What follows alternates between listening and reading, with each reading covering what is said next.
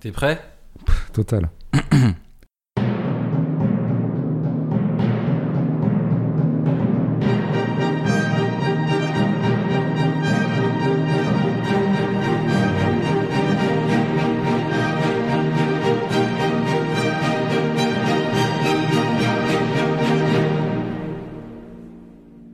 Bonjour François. Bonjour l'homme qui n'a pas de prénom. Bonjour à tous. Bienvenue euh, dans l'épisode 63 de La Jeune Occasionnée. La critique va-t-elle tirer à boulet rouge ou dérouler le tapis rouge? Mhm. Est-ce qu'il y avait des boulets rouges euh, au moment de Napoléon? Tu t'es pas renseigné, tu vois, tu lances des trucs comme ça, puis en fait t'as aucune, aucun socle historique pour le dire. J'ai une formule de remplacement sinon. Vas-y. Est-ce que la critique va-t-elle faire euh, parler la poudre? Ouais, bien, super. Ouais, poudre, canon.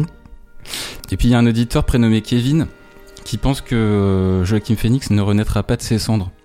Il Ouais, fait allusion à la critique de Joker. d'accord, ouais, ouais. Oui, puis Phoenix, je pense, hein, il me semble Ouais, que ça, ouais, repose là-dessus. Il faut être un peu cultivé pour comprendre nos auditeurs qui sont quand même euh, high level. hein. Ouais. Est-ce que Kevin, c'est, tu crois qu'il joue à Manchester City, qu'il est blond et que c'est le meilleur joueur de foot du monde? Tu crois que c'est lui Tu, ou pas? tu penses à Kevin qui? Bah, Kevin De Bruyne. euh, Ah ouais, d'accord, ok. Non, je sais pas. Parce que je sais qu'il écoute beaucoup la jeune occasionnée. C'est possible. Donc après, maintenant, peut-être qu'il pose des questions. En ce moment, il est blessé, là, que ça va foutre. Ouais. Moi, je pense que c'est lui. Salut, Kevin. Salut. Et puis, on a hâte de te revoir. En tout cas, euh, comme promis, euh, il y aura nos tops de l'année, ils sont prêts? Oui, il est complètement prêt. ouais. Top 5, hein. Ouais, on fait un top 5. On a dit top 5, nous. Il y aura des surprises, hein, je crois. Il y aura pas mal de surprises. Restez avec nous. Ça va être fou. Allez, on est parti. Napoléon, c'est euh, le 28e long métrage du réalisateur britannique Ridley Scott. À la fin du 18e siècle en France, un Corse dénommé euh, Napoléon Bonaparte gravit les échelons militaires jusqu'à prendre le pouvoir politique. Début du 19e siècle, le règne de Napoléon euh, est à son apogée, puisqu'en tant qu'empereur des Français, il place la France au centre des puissances européennes. À plus de 80 ans, Ridley Scott s'attaque à un monument à la fois de l'histoire de France, mais également de l'histoire du cinéma. Oui, oui, il y a eu beaucoup de Napoléon au cinéma. On va peut-être pas passer en revue tout ça. Peut-être qu'on pourrait dire que c'est un sujet euh, pré-cinématographique. Alors, c'est vrai que depuis que la sortie du film, euh, il se passe pas mal de choses. Évidemment, les historiens se sont un petit peu emparés. Chacun y est allé de sa petite, euh, comment dire, de, de faire du checking, quoi, du, du, du Fact-checking. fact-checking. Mm. Et ce qui est intéressant, hein, moi je trouve ça toujours intéressant que les historiens fassent le boulot de dire bon bah là-dessus c'est falsifié, là c'est pas du tout passé comme ça. Enfin voilà, peut-être qu'on en parlera un petit peu ici ou là, toi notamment, moi peut-être un peu moins parce qu'en histoire je suis beaucoup moins doué que toi. Euh, en tout cas, il y a quand même euh, une chose à dire. Des fois j'entends que euh, c'est pas grave s'il y a des erreurs historiques plus ou moins volontaires, souvent volontaires d'ailleurs, en tout cas assumées comme telles, parce que la fiction a tous les droits. Ben, oui, oui, là, ok, on pourrait dire que la fiction a tous les droits, à partir du moment, je pense, où euh, le réalisateur montre qu'il est en train de détourner le vrai.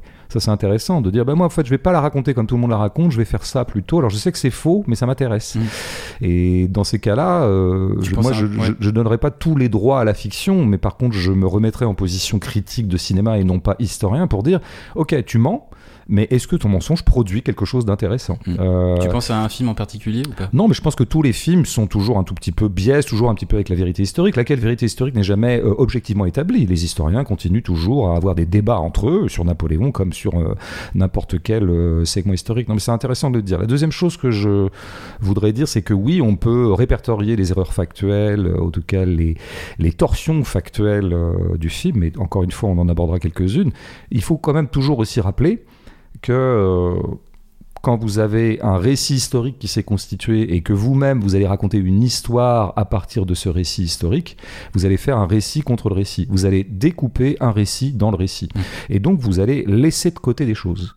Tout découpage produit toujours ce qu'on pourrait appeler des mensonges par omission, Mhm. qui sont pas forcément des mensonges mal intentionnés, mais qui sont des mensonges pratiquement immanents euh, et intrinsèques à l'opération de produire son propre récit à partir d'une somme de récits Oui. euh, déjà constitués. Bah Oui, parce que la- le, par définition, un film, c'est une durée limitée Tout à fait. et a fortiori standard. Ouais. Là, Dieu sait si on a affaire à un long film. D'ailleurs, il semblerait qu'il y ait une version de 4h30 qui nous pend au nez. Euh, mais même en 4h30, euh, on pourra jamais rendre compte exhaustivement, évidemment pas, d'une épopée comme celle de Napoléon qui s'étire sur, euh, on va dire, 20 ans. Mmh, j'en parlerai. À peu près. Alors après, il y a quand même des omissions que je voudrais euh, signaler. Il y en a une sur laquelle je vais pas épiloguer, mais qui est quand même grosse comme une maison, mais qui se voit pas forcément, parce que précisément ce qu'on ne montre pas, ben, on- disons, ça ne suscite pas forcément l'attention du spectateur, ça passe un peu en douce. Mais pour euh, quelqu'un comme moi, un petit peu fabriqué comme moi, ou ayant les mêmes fixettes que moi, le fait qu'il ne soit absolument jamais question pendant 2h48 d'argent Oui. est tout à fait stupéfiant. Ah ouais.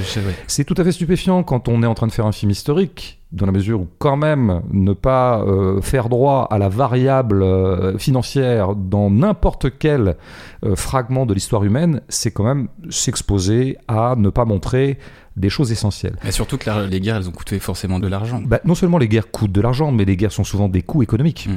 On sait très bien qu'on fait la guerre et c'est toujours un peu une opération économique. C'est parfois pour pallier une faillite euh, de l'État. Euh, Bon, on sait tout ça. Mais on sait que, a fortiori pour Napoléon, un homme d'argent, Napoléon, et qui s'est beaucoup d'ailleurs accoquiné avec ce qu'on pourrait appeler le parti de l'argent. Et donc, euh, quand même, euh, ne pas euh, mentionner ça, euh, c'est quand même euh, laisser de côté ce qui semble avoir été quand même le ressort principal de ce monsieur. Bon, bref, je passe là-dessus. Il y a une autre euh, omission qui est beaucoup moins, je dirais, euh, scandaleuse. Et qui se voit un peu moins, d'ailleurs, que je n'ai vu mentionner à peu près nulle part de ce que j'ai lu, mais j'ai peut-être trop peu lu sur le film, c'est que nous n'avons pas l'enfance de Napoléon, ni son adolescence, voilà, nous le prenons... Ça euh, commence avec euh, la décapitation de la reine Marie-Antoinette. Voilà. Et, Qui euh, pour le coup donc, est un ajout on et non pas une omission. on- tout à fait. Et on prend Bonaparte euh, en 1793, donc au moment où il est encore un peu jeune. Mais bon, on n'est pas dans l'enfance. Alors, la bonne nouvelle, c'est que du coup, c'est vrai qu'on ne donne pas dans ce qui peut être très énervant dans le biopic, parce qu'on a fait un biopic globalement là ici. C'est à savoir euh, qu'on commence toujours un peu par l'enfance, où on aura un certain nombre de flashbacks sur l'enfance du personnage plus ou moins historique qu'on est en train d'aborder, ou alors d'un artiste ou que sais-je. Et dans une sorte de psychanalyse de supermarché, euh, on nous fera comprendre que bah, cet individu s'explique très largement par ce qui s'est passé dans son enfance, alors notamment avec un focus sur par exemple un trauma ou un événement qui serait fondateur, etc. Ça, c'est des récits dont on est un peu repu et on est bien content que Ridley Scott nous en ait débarrassé.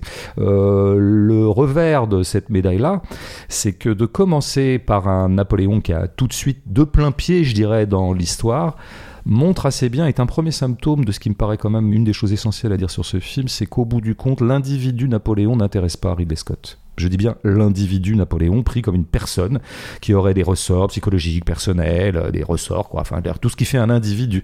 En fait, ça ne l'intéresse pas. Ce qui l'intéresse, c'est le personnage historique, ce qui est autre chose. Donc, on a immédiatement notre personnage pris dans l'histoire, constitué par l'histoire et qui va lui-même infléchir l'histoire par la suite.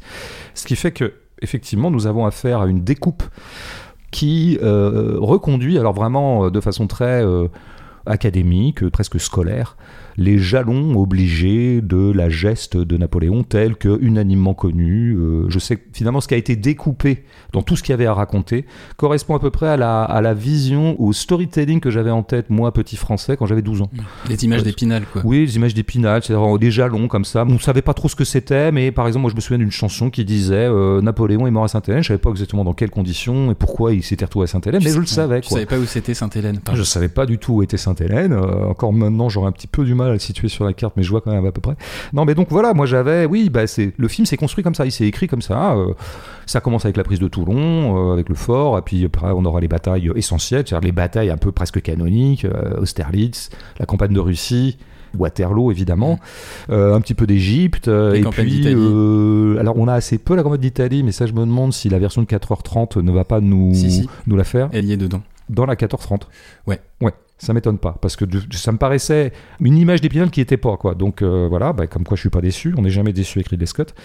Euh, et ce qui fait dire, mais, putain, mais Ridley Scott là-dedans, euh, euh, quel est le- son grain de sel, en quelque sorte, quelle est sa marque de fabrique? Alors moi je pense qu'il y en a une. hein. Je pense que Ridley Scott, avec toutes ses falsifications, ses occultations, et le fait qu'il nous fasse finalement un film très académique, au sens où l'académisme, ça consiste à faire les choses comme il est entendu qu'on doit les faire. Eh ben Napoléon, ça se raconte comme ça. Voilà. Il y a des. Souvent, on reproche aux biopics d'ailleurs de.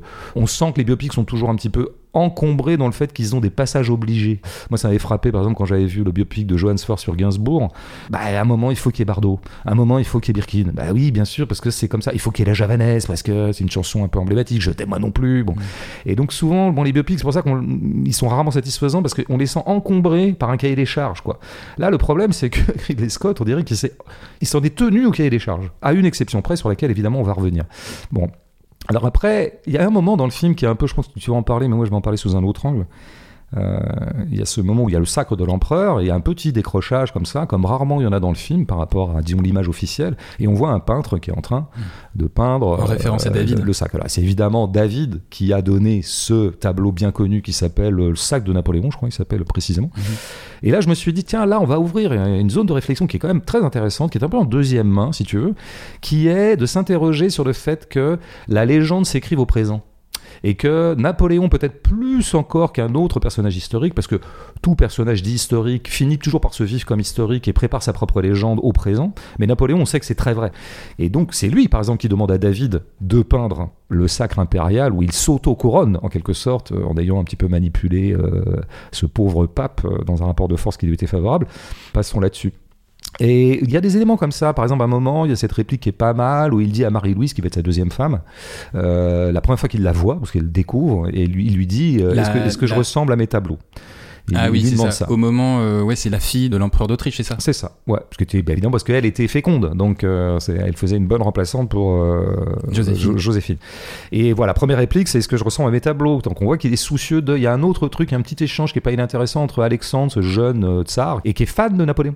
Donc c'est quelqu'un qui, de son vivant, a généré des fans et qui eux-mêmes demandaient à Napoléon de leur raconter sa propre légende. Ce qu'il fait d'ailleurs dans le petit échange qu'ils mm. ont à un moment, raconte-moi un peu des batailles, comment tu fais? On sent que c'est un fan, quoi. Ouais, où il dit que les Anglais euh, disent que vous faites la guerre pour l'argent alors qu'eux, ils font la guerre pour l'honneur. Ouais et avec cette ponctuation qui est pas mal, c'est qu'on veut toujours conquérir ce qu'on n'a pas. C'est ça la fin du bon mot, qui est un bon mot très connu, qui est aussi un bon mot très patrimonial, qu'on a entendu déjà mille fois, ça fait partie presque de la...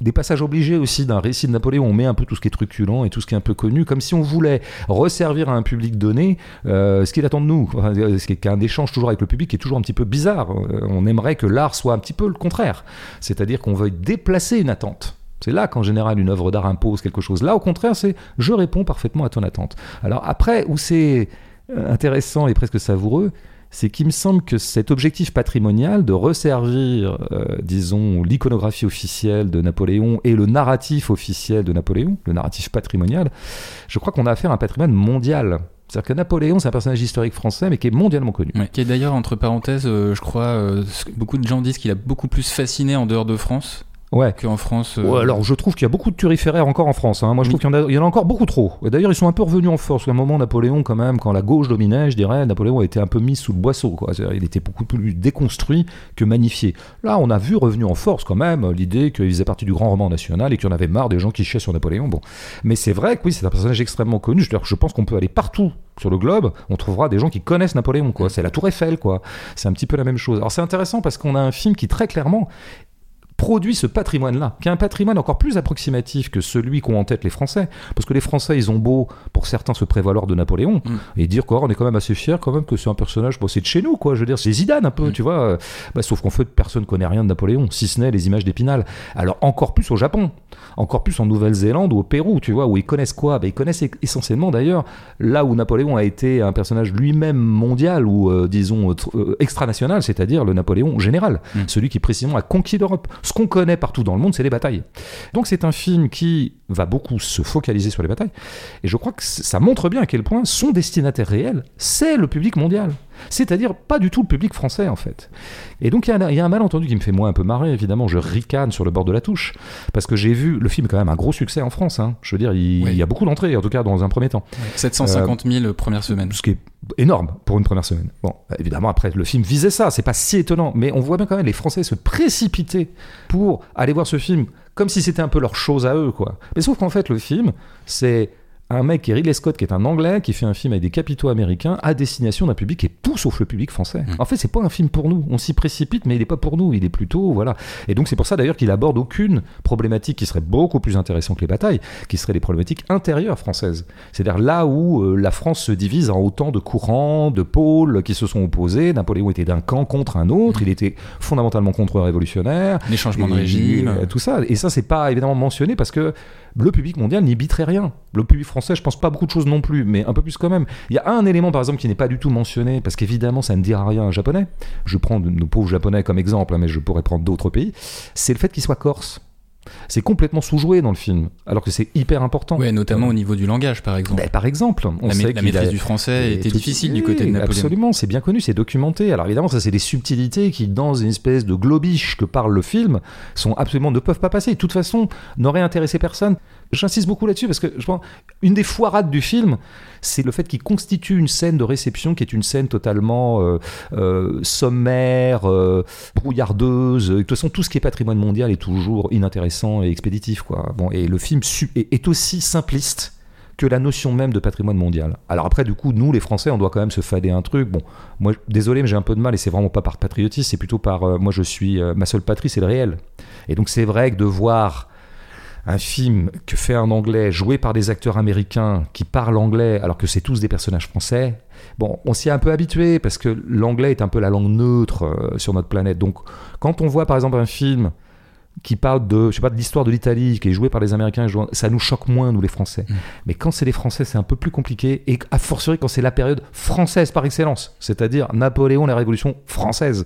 encore une fois, je dis pas du tout ça par chauvinisme, je dis que c'est vraiment gênant en termes de... Alors le plus gênant, le sommet de la gênance, si je puis dire, c'est évidemment notre ami Tahar Rahim, bah ouais. Qui joue euh, ah bah, bah, moi, un acteur français d'origine arabe qui joue un personnage français en anglais, ça, je pense que c'est le must. Je veux dire, dans le grand bêtisier de l'actorat mondial de tous les temps, ça là, pour moi, il restera. Hein. Je veux dire. Euh, il, parle bien anglais, il parle bien anglais quand même. Hein. oui, mais, on sait bien que Tahar son grand rêve, c'est d'être un acteur américain. Il fait tout pour ça, il se donne un mal fou. Il, il fait 5 heures d'anglais par jour.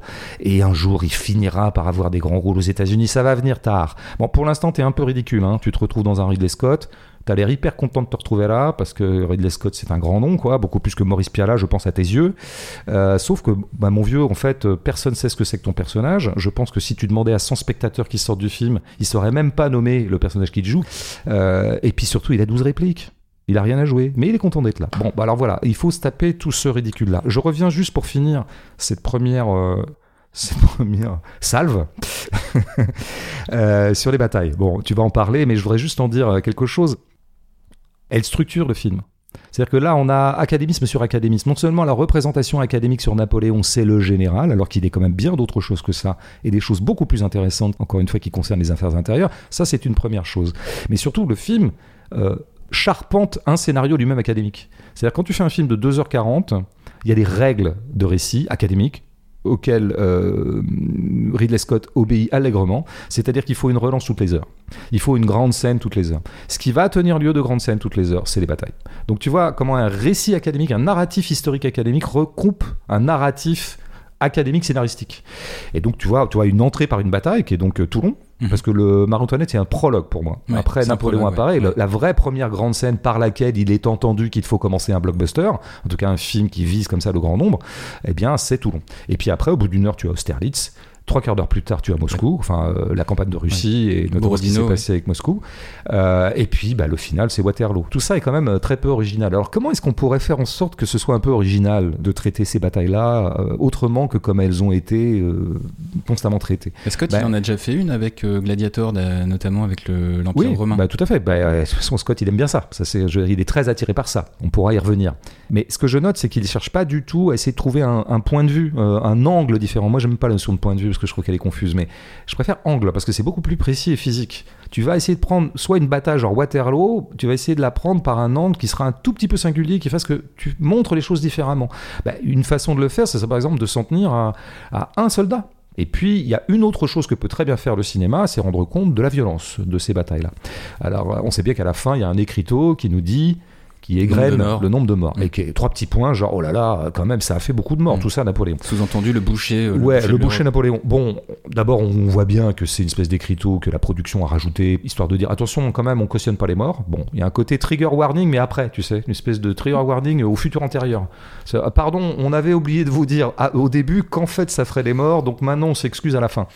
Bon, moi, je pense que tout ça, c'est de l'hypocrisie pure. Mais indépendamment de cet écriteau, parce qu'on attendrait éventuellement de Ridley Scott, si vraiment les morts, ça lui importe, bah, c'est d'essayer, en fait, de les faire éprouver par le spectateur. Alors, pas forcément pour que ça devienne un truc absolument sanglant, une, une littérale boucherie à l'écran, mais je pense que faire un peu comprendre que quand même, c'était comme dit Godard, c'était quand même du fer qui transperce des chairs, enfin qui tous. C'est ça la guerre toujours, et, et a fortiori ce genre de guerre, c'est quand même euh, où on s'affrontait euh, directement.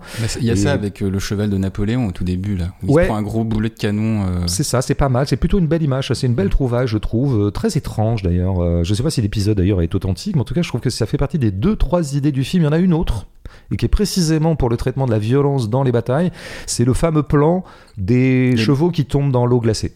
Euh, ça, je trouve c'est pas mal. Parce que sang, euh, je sais pas si c'est authentique. Encore une fois, je sais pas si à Austerlitz, le lac était gelé et que finalement les obus ont fini par euh, faire craquer le lac et que l'armée ennemie est, est tombée comme ça.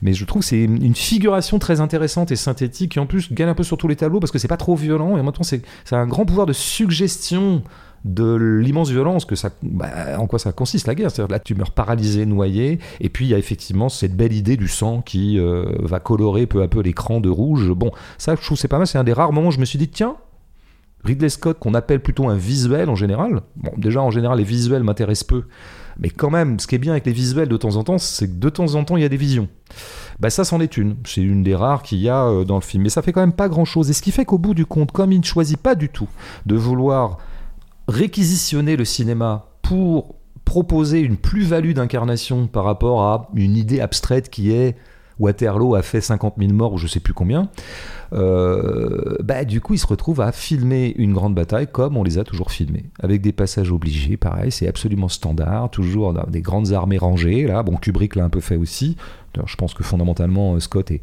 est plutôt de la lignée Kubrick, moi, je pense qu'il a beaucoup moins de talent que Kubrick, mais il est quand même globalement dans l'espace esthétique du Kubrickisme. ouais, bah, son film préféré c'est euh, Barry Lyndon. Oui, ben là on voit, bah, il a vu Barry Lyndon, mais dès son premier film, il ziotait vers euh, son premier film s'appelait Les Duellistes, Mm. qui se passait déjà à l'époque napoléonienne et qui, oui, donc on voit bien qu'il avait, il avait vu notamment les scènes de duel qu'il y a dans euh, Barry Lyndon. Donc on voit que c'est un modèle pour lui, mais y compris dans le filmage des batailles. C'est-à-dire en gros c'est toujours très abstrait, des, des grandes foules de figurants. Et puis, euh, avec toujours ce climax qui est toujours un peu le même et qui crée une tension, une attente et en même temps immédiatement une déception, c'est-à-dire les deux armées qui, l'une face à l'autre, s'en rapprochent peu à peu l'une de l'autre avec une dilatation par le montage, c'est-à-dire qu'ils font 50 mètres l'un vers l'autre, l'une vers l'autre, et en fait on a l'impression que c'est 800 mètres, et ils se rapprochent de cut en cut, de raccord en raccord, et enfin ils s'affrontent et a lieu la grande rencontre, et là, bah, ça donne en général rien ça donne une espèce de pataquès de bras, de jambes, d'épées, de chevaux, qui donne l'idée de la confusion sans à aucun moment qu'on voit quoi que ce soit. Donc il y a quand même une démission du regard dans ce genre de reconstitution des batailles qui fait que c'est quand même beaucoup de bruit pour rien. quoi. Alors avec d'ailleurs l'univers sonore est toujours un peu le même, avec une espèce de tapis comme ça, de grognement. T'as des gens qui font ouais. Il y a plusieurs types de râles quoi. Il y a le râle de l'attaque, genre j'attaque et je me donne du courage en râlant. Puis il y a le râle du mourant. Mm. Euh, c'est une espèce de bande son de râle si tu veux. Il y a de la musique Euh, aussi. hein.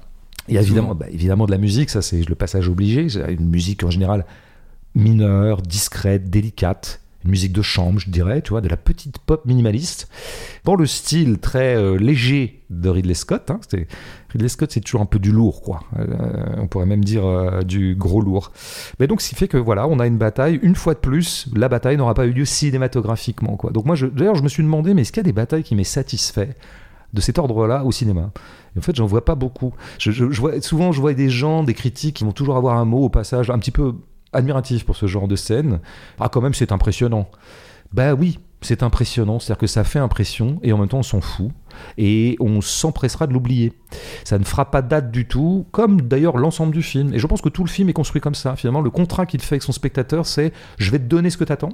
Tu vas en avoir un peu pour ton argent parce qu'on sent quand même qu'il y a eu du boulot, tout 200 ça. millions de, Voilà. de dollars de budget. ouais. Tu vas ressortir, tu diras bon ben voilà, euh, franchement ça valait les 15 euros ou les 18, mais en Ouais. même temps euh, bah, tout le monde s'empressera de l'oublier.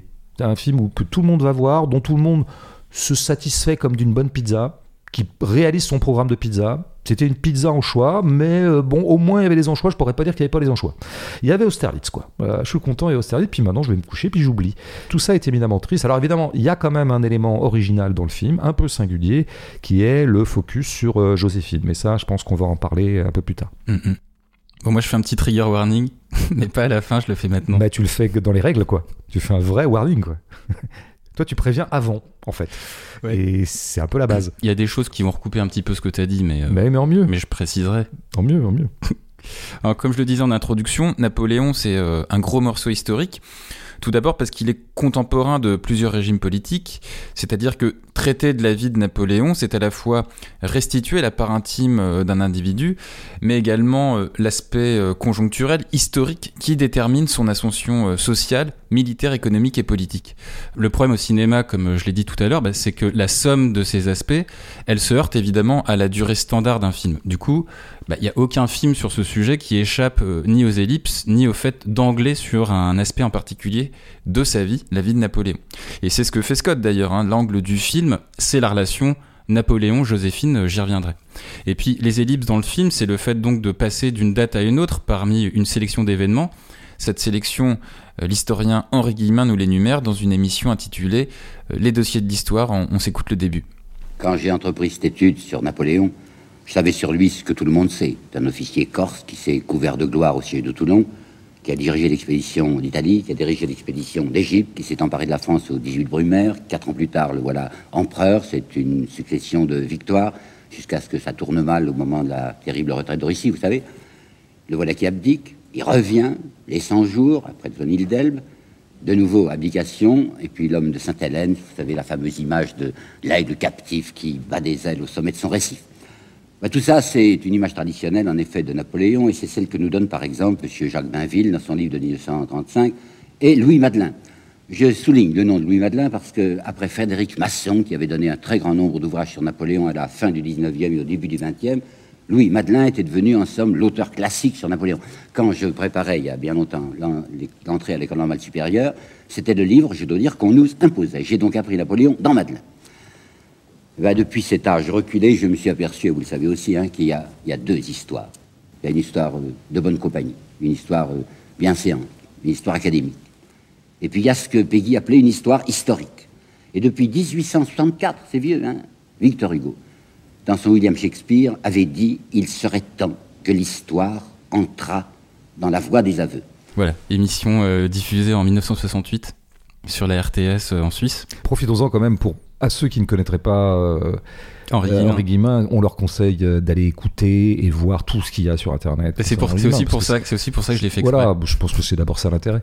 C'est un immense bonheur d'écouter l'immense Henri Guillemin, qui est pas simplement un historien d'ailleurs, qui au départ n'était pas historien, il était critique littéraire. Mm. Il s'est mis à faire beaucoup de bio d'écrivains et de fil en aiguille, il s'est penché sur des grandes dates de l'histoire ou des grandes figures de l'histoire, souvent pour ne disait-on pas encore à l'époque déconstruire Et notamment Napoléon, c'est vraiment là, il nous, on va pas être forcément être très gentil avec Ridley Scott euh, dans cette gêne occasionnée. C'est sans commune mesure avec la sauvagerie de Henri Guillemin euh, vis-à-vis de la figure de Napoléon qu'il déteste, tout simplement. Mais qu'il déteste de façon documentée. Donc c'est vraiment, faut écouter ça. Mm, mm. Ça, ça dure 6h30. Je, je crois 12. Ah oui, 12 Eh oui, parce qu'il fait parfois des séries de 6, par exemple La Commune, qui est magnifique. Mais Napoléon, il a tout donné là. Il a, c'est 12 Moi, j'ai fois... écouté la version de Non, mais t'as raison, c'est 12 fois une demi-heure. Donc en fait, c'est 6 heures. Mm. T'as raison, t'as raison.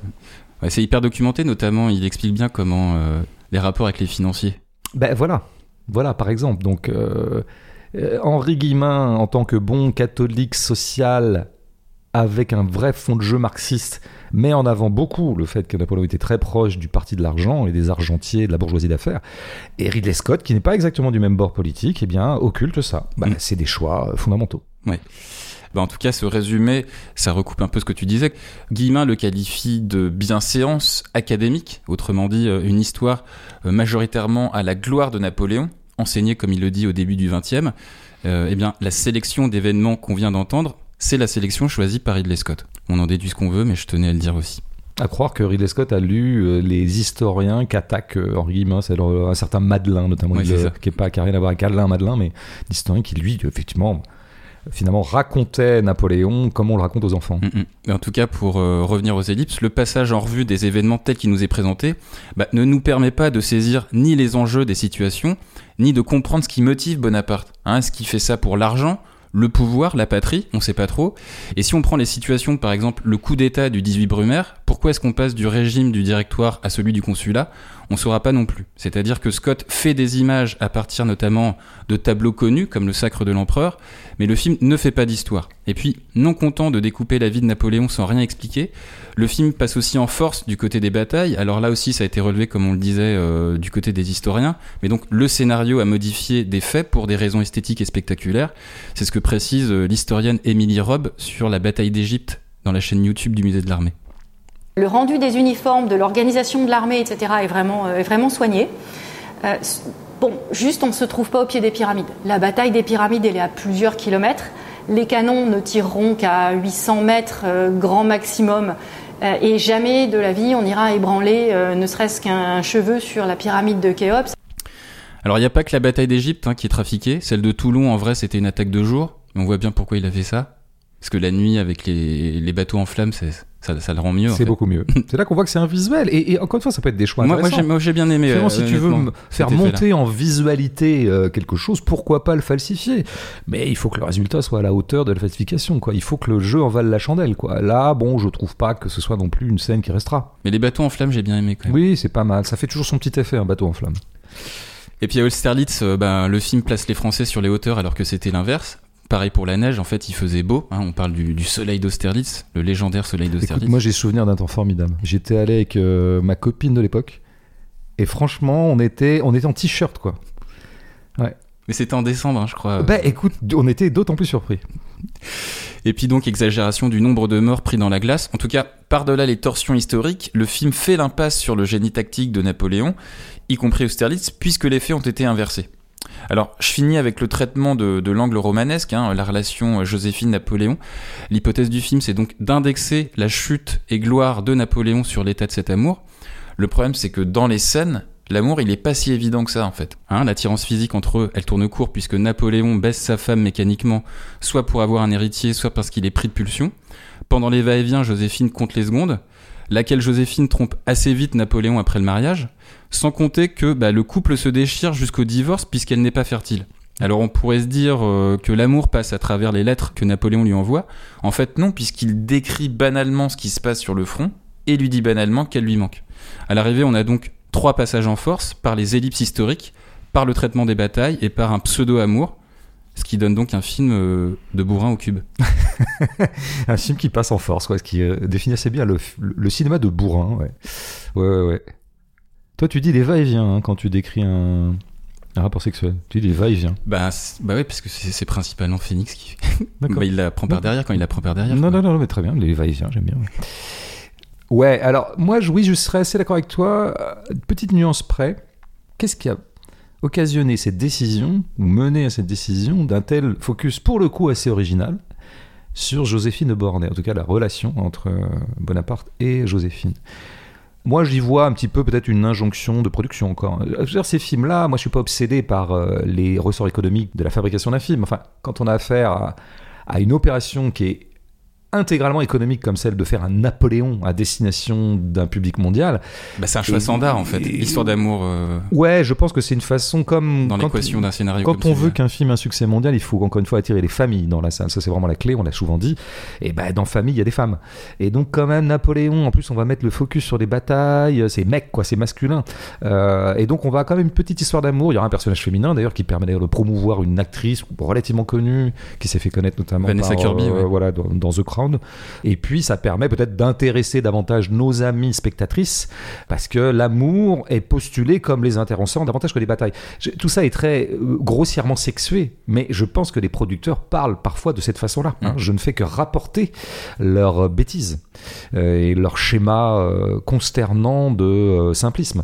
Il y a peut-être aussi une sorte d'option qu'on va appeler grossièrement féministe, à savoir que ce qui rentrerait dans ce qu'est la stratégie de pas mal de fiction audiovisuelle actuelle en accompagnement de la vague féministe du moment, à savoir on va euh, mettre la focale sur euh, un personnage féminin qui avait été occulté un peu par la représentation dominante. On va visibiliser les invisibles, ou les femmes qui ont été invisibilisées par une histoire masculocentrique, mais on pourrait donc se dire, bah oui, quand même Joséphine, c'est un peu une bafouée de l'histoire, un peu, puisque elle est victime elle-même de l'enjeu politique qui a toujours constitué le corps des femmes dans toute l'histoire, un enjeu tribal, un enjeu de reproduction de l'espèce, un enjeu clanique, un enjeu à l'échelle de la nation, et surtout chez nos amis les rois, un enjeu de descendance. À partir du moment où Napoléon s'autoproclame empereur, et qu'en plus il dit Napoléon Ier, ce qui veut dire qu'il faut qu'il ait un descendant, eh bien si euh, son épouse, en l'occurrence, qu'il a quand même épousé, ne lui donne pas d'enfant, il va falloir la virer. Donc elle est une bafouée d'histoire. Elle est non seulement une invisibilisée, une semi-invisibilisée, parce que Joséphine, elle fait un peu partie d'Icono aussi. Mmh Quand j'étais petit, pour revenir à, ce qu'était ma perception spontanée de la story Napoléon, il y avait Joséphine dedans. Hein. Napoléon, Joséphine de Beauharnais, tout ça, je savais. Je savais pas du tout ce qui c'était ces gens. Mais donc, elle est semi-invisibilisée. Mais c'est vrai que là, on lui accorde une certaine place. Et en plus, on rétablit une sorte d'injustice qui lui a été faite, une injustice assez cruelle, effectivement. Genre, je te vire à partir du moment où. Il divorce avec elle parce qu'elle n'est pas fertile. Voilà, ce qui est quand même bon, cette cruauté qu'on connaît bien, euh, qui concerne les femmes, à peu près toutes les femmes de tous les temps et de toutes les contrées, mais a fortiori, encore une fois, quand il y a des enjeux euh, de descendance. Bon, il pourrait y avoir ça. Ce qui est un peu étonnant venant de Ridley Scott, qui ne s'est pas caractérisé ou singularisé depuis le début de son œuvre légère par euh, un primat. Alors il a fait Thelma et Louise, qui est de loin mon film préféré de lui, mais qui est un film presque anti-scotien pratiquement. Mm. Je m'étonne encore qu'il ait pu faire ça, lui, à un moment. Il y, a, le dernier duel aussi qui était un. Oui. Il y avait un peu de féminisme en fait. Ouais, ouais, Je faudrait que je le vois définitivement ce film parce que tu m'en as déjà parlé en me disant que c'était pas si mal et qu'il y avait cet aspect-là. Donc il faudrait. Je mets ce, ce bémol-là parce que j'ai pas vu le film. en tout cas, bon, en tout cas, sur l'ensemble de son œuvre, comment dire, euh, Ridley Scott fait un cinéma particulièrement masculin. Euh, je veux dire, il aime bien la puissance masculine, c'est toujours des, des hommes, c'est un peu des bonhommes, quoi. C'est du cinéma de bonhomme. Donc bon, moi, le fait que euh, on puisse voir dans cette espèce de mise en avant de Joséphine un réflexe féministe de Ridley Scott, j'ai un peu des doutes. Ce serait plutôt de l'ordre du scrupule éventuellement, genre un petit peu un scrupule de boomer sur le tard, comme on a vu un peu chez Scorsese. Chez Scorsese, ça a produit un film autrement plus intéressant que celui-là. Mais genre, ah oui, quand même, c'est vrai que je peux pas beaucoup occuper des femmes sur ma filmographie de 800 films. Sur le tard, comme ça, à 80 berges, je vais le faire. Oui, bon, c'est pas très intéressant si c'est un scrupule. Moi, en fait, je pense que cette euh, focalisation sur Joséphine euh, a un autre ressort. Euh, reprenons un petit peu comment apparaît Joséphine. Tu l'as un peu dit, effectivement, le film est, comme d'habitude, assez métronomiquement construit dans une alternance euh, scène Joséphine Napoléon scène guerre. Mmh. donc tout ça est un peu bourrin aussi hein, c'est binaire quoi bon on va de et de fait il y a quand même des effets d'altération de l'un à l'autre. Et effectivement avec une dominante bizarre d'ailleurs et tout à fait discutable tu en as un petit peu parlé il y aurait un peu l'idée que comme c'est ce qui se passe au lit qui expliquerait presque la grande histoire. C'est la petite expliquerait la grande. Et c'est vrai qu'on a plusieurs traces de ça. Par exemple, il lui écrit une lettre en off qu'on lit en off quand il est en Égypte, et euh, bah, il dit à quel point elle lui manque. Il n'a qu'une envie, c'est de revenir. Et s'il revient d'Égypte de façon un peu euh, prématurée, c'est parce qu'il apprend qu'elle le trompe. Voilà, ce qui se reproduira par rapport à l'île d'Elbe quand il est en premier exil à, l'île d'Elbe. Il revient aussi, nous dit-on, d'abord et avant tout parce qu'il apprend que bah, le fameux tsar Alexandre, qui était fan de lui, euh, a aussi euh, tu peux consommer euh, Joséphine. Et puis il y a un autre moment où il lui écrit euh, de Moscou, je crois en tout cas pendant la campagne de Russie, mhm. pour lui dire je traîne ma mélancolie en Russie parce qu'en fait là où tu n'es pas, je suis mélancolique. Bon, il y a quand même un peu l'idée que non seulement il a alterné entre bataille et Joséphine, mais qu'il y avait quand même une dominante Joséphine dans sa vie et que le vrai ressort serait celui-là. Alors, à quoi est-ce qu'on a affaire là-dedans? On a affaire à un récit parfaitement droitier. Parce que ça, c'est un petit peu ce que nos amis historiens de droite, il y a des très bons historiens de droite, mais disons, historiens du dimanche de droite, euh, nous présentent toujours comme ce qu'ils appelleraient eux-mêmes le roman national. C'est-à-dire, il faut raconter l'histoire de façon romanesque. Et c'est ça qui est beau, et c'est ça qui intéressera nos jeunes enfants à l'histoire. Et, il faut, dans le roman national, il y a aussi l'idée qu'il faut glorifier notre roman national, hein, à titre de, pour former des petits patriotes. Mais il y a aussi cette idée que, oh, faut, faut pas raconter l'histoire à la brodelle, quoi. C'est pas des histoires de grands mouvements économiques. Ça, c'est chiant, c'est, c'est marxiste. Enfin, tu vois, c'est, on s'ennuie. Non, il nous faut des personnages, il faut du roman. Et donc, l'idée que, cette idée très clicheuse, à savoir que derrière tout grand homme, il y a une femme, c'est très cliché. c'est pas du tout féministe. Qui, hein. qui incarnait, enfin, qui cristallisait dans la phrase Tu n'es rien sans moi, et voilà. inversement. Tout à fait. Avec cette espèce d'analogie très douteuse et aussi, je trouve, très, voilà, au bas mot droitière, à savoir, prendre la France, c'est comme prendre une femme. Il, a, il a des expressions dans le film qui sont de cet ordre-là. Tu vois, c'est tout parfaitement misogyne. En plus, par-delà le fait que c'est misogyne, c'est aussi vraiment une conception de ce que serait qu'une nation qui serait une conception presque organique de la nation et une conception très romanesque, encore une fois, de l'histoire. Alors, non seulement tout ça, c'est tout à fait, bon, je pense que ça correspond assez peu à la réalité, mais en plus, c'est une construction. C'est-à-dire qu'encore une fois, c'est pas mal d'égrener les erreurs euh, factuelles ou les déformations de Ridley Scott du film euh, par rapport à ce qu'on sait de Napoléon. Autre chose est de voir ce qu'il affirme. Et ce qu'il affirme à ce moment-là, c'est un peu ce que je viens de dire, une histoire romanesque, mais aussi c'est une histoire euh, qui fait droit aux individus.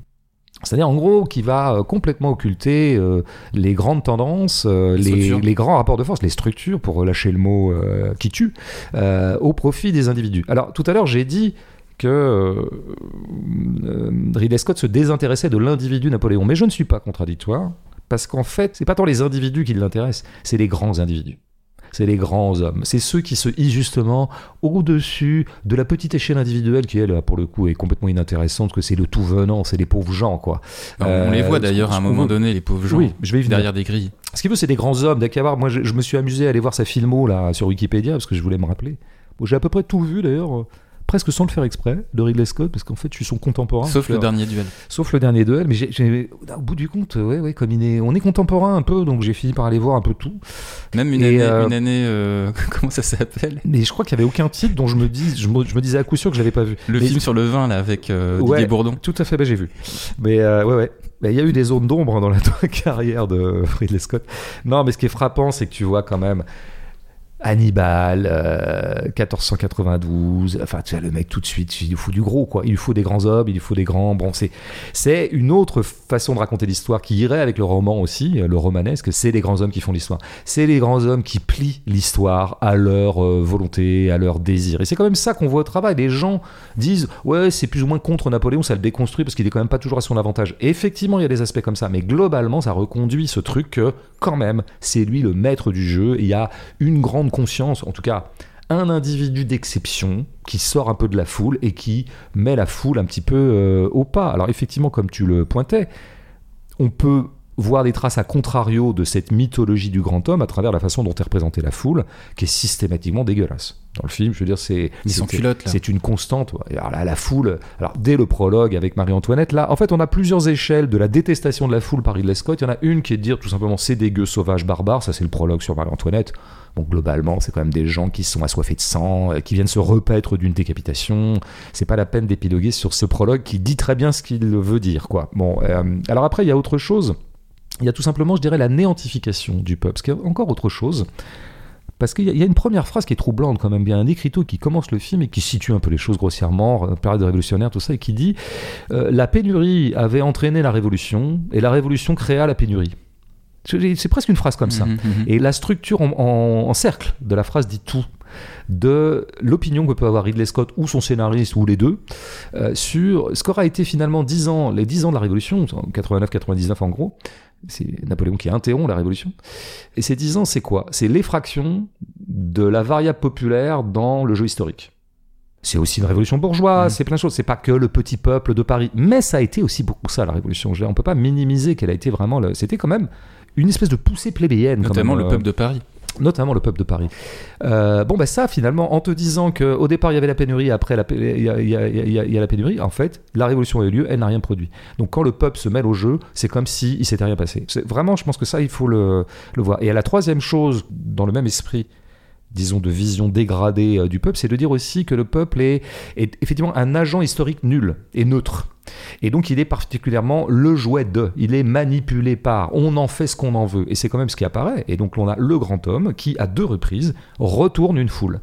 Il y a le 18 Brumaire, qui est une scène très grotesque, un peu farcesque. Avec, avec euh, le frère de Napoléon, oui, à laquelle je défie quiconque de comprendre quoi que ce soit à la lumière du film. où il fait des roulés-boulets dans l'escalier. Ouais, c'est bon, c'est une farce. Et c'est vrai que là, on peut se dire, tiens, il se fout de la gueule de Napoléon, on nous montre un peu lâche, un peu bizarre, ou alors se battant un peu. Et puis il met des coups dans, Voilà. dans la porte. comme un mec se bat bourré dans une taverne, enfin c'est assez piteux. Oui, sauf qu'à la fin, quand même, euh, avec l'intervention de son frère, on retourne les soldats contre les parlementaires, et c'est ça qui va donner le vrai coup d'état du 18 Brumaire. Donc quand même, malgré tout, Napoléon, dans cette scène, est filmé comme j'ai les soldats à ma botte. Et vous voyez, regardez comme ces cons-là, tu leur dis n'importe quoi, tu leur dis vas-y, fonce sur les parlementaires, ils y vont. Et c'est exactement ce qui se passe au retour de l'île d'Elbe aussi, où il revient, et il y a l'armée qui Avec le s'en 5 prend à lui régiment. effectivement, l'armée, sont- évidemment, il n'est pas légitime à ce moment-là. Et lui, en un discours, pas très brillant d'ailleurs, euh, il arrive à les retourner. Bon, en gros, c'est c'est quand même intéressant de voir comment la foule, le peuple, le populo, les gens ordinaires, c'est en gros une espèce de masse indifférenciée qui est parfaitement euh, malléable par des injonctions des puissances que sont par exemple des grands hommes et par exemple Napoléon. J'insiste bien là-dessus parce que je pense que c'est ça fondamentalement l'imaginaire au travail dans le film. C'est pas rien. C'est pas oh Ridley Scott finalement il a fait un truc bon ça n'a pas beaucoup de sens on sait pas ce qu'il veut faire. Moi je vois ce qu'il veut faire et il veut faire ça. Il veut construire un récit historique ou une comment dire une épistémologie historique qui est celle-là. Ce qui fait que si on revient aux batailles par exemple, la façon dont elles sont découpées, c'est moi j'appellerais ça un découpage euh, capocentrique. Tu vois, au sens où caporal vient de capot qui veut dire Chef. tête. Ouais, chef quoi. C'est-à-dire qu'en gros, tu as une alternance entre des plans de Napoléon et des plans de la foule, euh, des plans de ses hommes, quoi, de Mhm, ses soldats. Et l'un, évidemment, d'un plan à l'autre, on voit bien que c'est le plan capot qui dirige le plan d'après. On voit même pas les- vraiment les maréchaux d'ailleurs. Très peu, très très peu. C'est vraiment un grand homme et effectivement la foule sans les corps intermédiaires, comme on pourrait dire. Mais effectivement, dans l'imaginaire qu'on appelle césarien ou césariste, qu'on va appeler plus tard bonapartiste d'ailleurs, il y a précisément une évacuation des corps intermédiaires. Il y a toujours la foule qui est vraiment à la demande de cet homme qui, d'un geste, arrive à les contrôler. Même au moment de Waterloo. Waterloo, il perd, mais scénographiquement, il est dominateur. C'est intéressant Waterloo parce que c'est vraiment filmé et découpé et monté comme un duel entre deux hommes. Entre, Entre le deux duc de. Wellington et. Bien euh, sûr, entre Wellington et lui. Bonaparte. Euh, puisque on alterne entre gros plans sur Napoléon, gros plans sur Wellington. Plan de, sur les gueux qui vont obéir et, euh, et bon. Alors on voit bien évidemment qu'en plus l'imaginaire à ce moment-là de Ridley Scott, on voit une analogie totale entre la façon dont lui se vit comme cinéaste et la façon dont il représente les généraux. C'est-à-dire que lui, on voit bien que son idéal de direction d'acteur ou d'organisation d'un tournage, c'est un idéal euh, de caporaliste. Mhm. Il y a eu quand même, j'imagine, un macro-tournage avec quand même pas mal de figurants. Ils ont quand même un peu fait semblant de le faire. Eh bien, notre ami Ridley Scott euh, était en posture de général et de Napoléon. Ouais, c'est d'ailleurs aussi euh, ce qui est résumé dans une scène. Tu sais, la scène où tu as Napoléon qui est dans le bateau, euh, qui doit l'emmener en fait à Sainte-Hélène. Il discute avec les aspirants de la marine. Ouais. Il leur dit que l'art de la guerre, les canons, c'est de la géométrie. Et dans les interviews, Ridley Scott arrête pas de parler de géométrie puisqu'il il dit qu'il utilise parfois 11 caméras en même temps, en simultané, pour euh, filmer les, les batailles. Oui, c'est-à-dire, c'est très intéressant comme anecdote. Euh, effectivement, elle est intéressante cette scène où, où des jeunes gens lui demandent de raconter sa légende et lui, il va, il va pontifier sur son grand art de la Donc, guerre. donc il établit, Ridley Scott établit un parallèle entre lui et son personnage en Tout fait dans fait. cette scène-là. en fait. Absolument. Mais je pense. Mais après, c'est des représentations. Je veux dire, comment un, un cinéaste se vit-il? Comment vit-il son métier? Comment conçoit-il son métier? Bah, On voit bien comment Ridley Scott le conçoit. Quoi. Il s'est toujours trouvé une, deux fois sur trois dans des macro-tournages où il s'agissait de diriger tout un chantier, quoi, une énorme entreprise qui s'appelle un tournage, avec beaucoup de figurants, beaucoup d'acteurs, beaucoup de caméras, etc. Et on voit bien où est-ce qu'il met sa jouissance, comme dirait l'autre. Eh ben, il met sa jouissance dans le fait de diriger tout ça, quoi, et que d'un geste, il peut euh, faire euh, accourir les 300 figurants de la gauche pour aller vers l'aile droite ou que sais-je. Donc c'est parfaitement analogique effectivement de la position du général. Donc quoi qu'on on aille débusquer comme euh, sentiment qu'aurait Ridley Scott par rapport au personnage de Napoléon, ils sont de toute façon cul et chemise. Ils sont engagés dans la même force. Il y a une collusion entre la posture du général et la posture du cinéaste tel que Ridley Scott se voit. C'est toujours ça qu'il faut voir. C'est qu'est-ce qui se joue esthétiquement dans un film, indépendamment de ce que Ridley Scott a à nous dire ou pas à nous dire sur Napoléon. Moi, personnellement, mon opinion sur Napoléon, c'est sûrement pas vers lui que je vais me tourner pour avoir des informations intéressantes pour alimenter ma pensée sur Napoléon. Tu penses bien, quoi. En revanche, je vois ce que fait son film. Et son film est, euh, il distingue, il promeut des grands individus euh, dépens de la foule. Et c'est à ce titre-là que je pourrais enfin élucider l'affaire de la mise en évidence de Joséphine dans ce film. Parce que, comme personnage historique, Napoléon, en tout cas, il y a une certaine façon de le raconter qui consisterait à dire que c'est lui qui a achevé la révolution. Et dans achever, il y a toujours une ambiguïté entre continuer le travail de la révolution pour aller au bout des réformes révolutionnaires en quelque sorte quoi et puis achever ça veut dire carrément y mettre fin Ouais. bon bah, oui je pense qu'il l'a surtout achevé au sens interrompu c'est à dire qu'il y a même s'il a toujours essayé d'utiliser une espèce de décorum républicain globalement c'est quand même lui qui arrête les élections maintenant ça va être un- trois consuls puis après un seul puis après un empereur Euh, Ouais, et donc puis il- re- il revient cla- clairement à un régime aristocratique. un régime absolument avec aristocratique euh, de- de- une nouvelle aristocratie avec des comtes, des ducs. Tout à euh, fait. Et ben c'est précisément là que je voulais en venir parce que je pense qu'on pourrait tout à fait dire que Napoléon est quelqu'un qui prépare ce qu'on appelle la restauration. La restauration, ça a été le retour des rois Mm. parce que lui quand même était suffisamment intelligent politiquement et pragmatique pour dire non les rois. Il y a, il y a un dialogue d'ailleurs qui dit ça à un moment. Ouais, mais on va faire de toi un roi. Non non non, quand même pas roi, ça va trop se voir. Empereur. C'est une espèce de truc un peu nouveau qui fera que le peuple ne se sentira pas complètement euh, floué de sa propre révolution. Euh, mais de fait, c'est une restauration. Il a préparé la restauration qui arrivera euh, à la fin de son règne, après Waterloo, quand lui-même va être exilé. Donc il restaure. Et il restaure quoi? Il restaure l'ancien régime. Et l'ancien régime, effectivement, c'est là où dominent les aristocrates. Une Et nouvelle génération moyennant finance d'ailleurs. Tout à fait. Donc il a reconstitué une espèce qu'on appelle une noblesse d'empire d'ailleurs, Mm. c'est-à-dire avec des particules plus ou moins achetées, vendues, puisque tout était argent chez Napoléon, qui passait son temps à acheter plein de gens et à corrompre euh, tous les gens euh, qu'il avait intérêt à rallier à sa cause. Et donc il a restauré l'aristocratie. Et c'est là que je me dis que tu vois, de s'arrimer à un personnage comme Napoléon, ça permet quoi à Ridley Scott Parce c'est faut toujours prendre des choses comme ça. Quand on a proposé Napoléon à Ridley Scott, pourquoi il dit oui? Parce qu'il y a un truc qui l'intéresse dedans. Qu'est-ce qui l'intéresse dedans? L'individu Napoléon, on a vu que non. Produire une découpe historique un peu nouvelle sur euh, l'imagerie Napoléon, non plus, puisqu'il reconduit à l'identique. Alors c'est autre chose. Eh bien moi je crois que en s'arrimant au personnage qui a restauré l'aristocratie, soit en reconduisant les anciens aristocrates, soit en en faisant des nouveaux, eh bien ça lui permettait de faire un film qui de nouveau puisse taper dans le fameux décorum aristocratique. Et n'oublions jamais que Ridley Scott, il vient de la pub, c'est un visuel, c'est au mieux un plasticien, en tout cas un graphiste. Ce qui l'intéresse, c'est toujours ça. C'est-à-dire que quelles images ça va produire.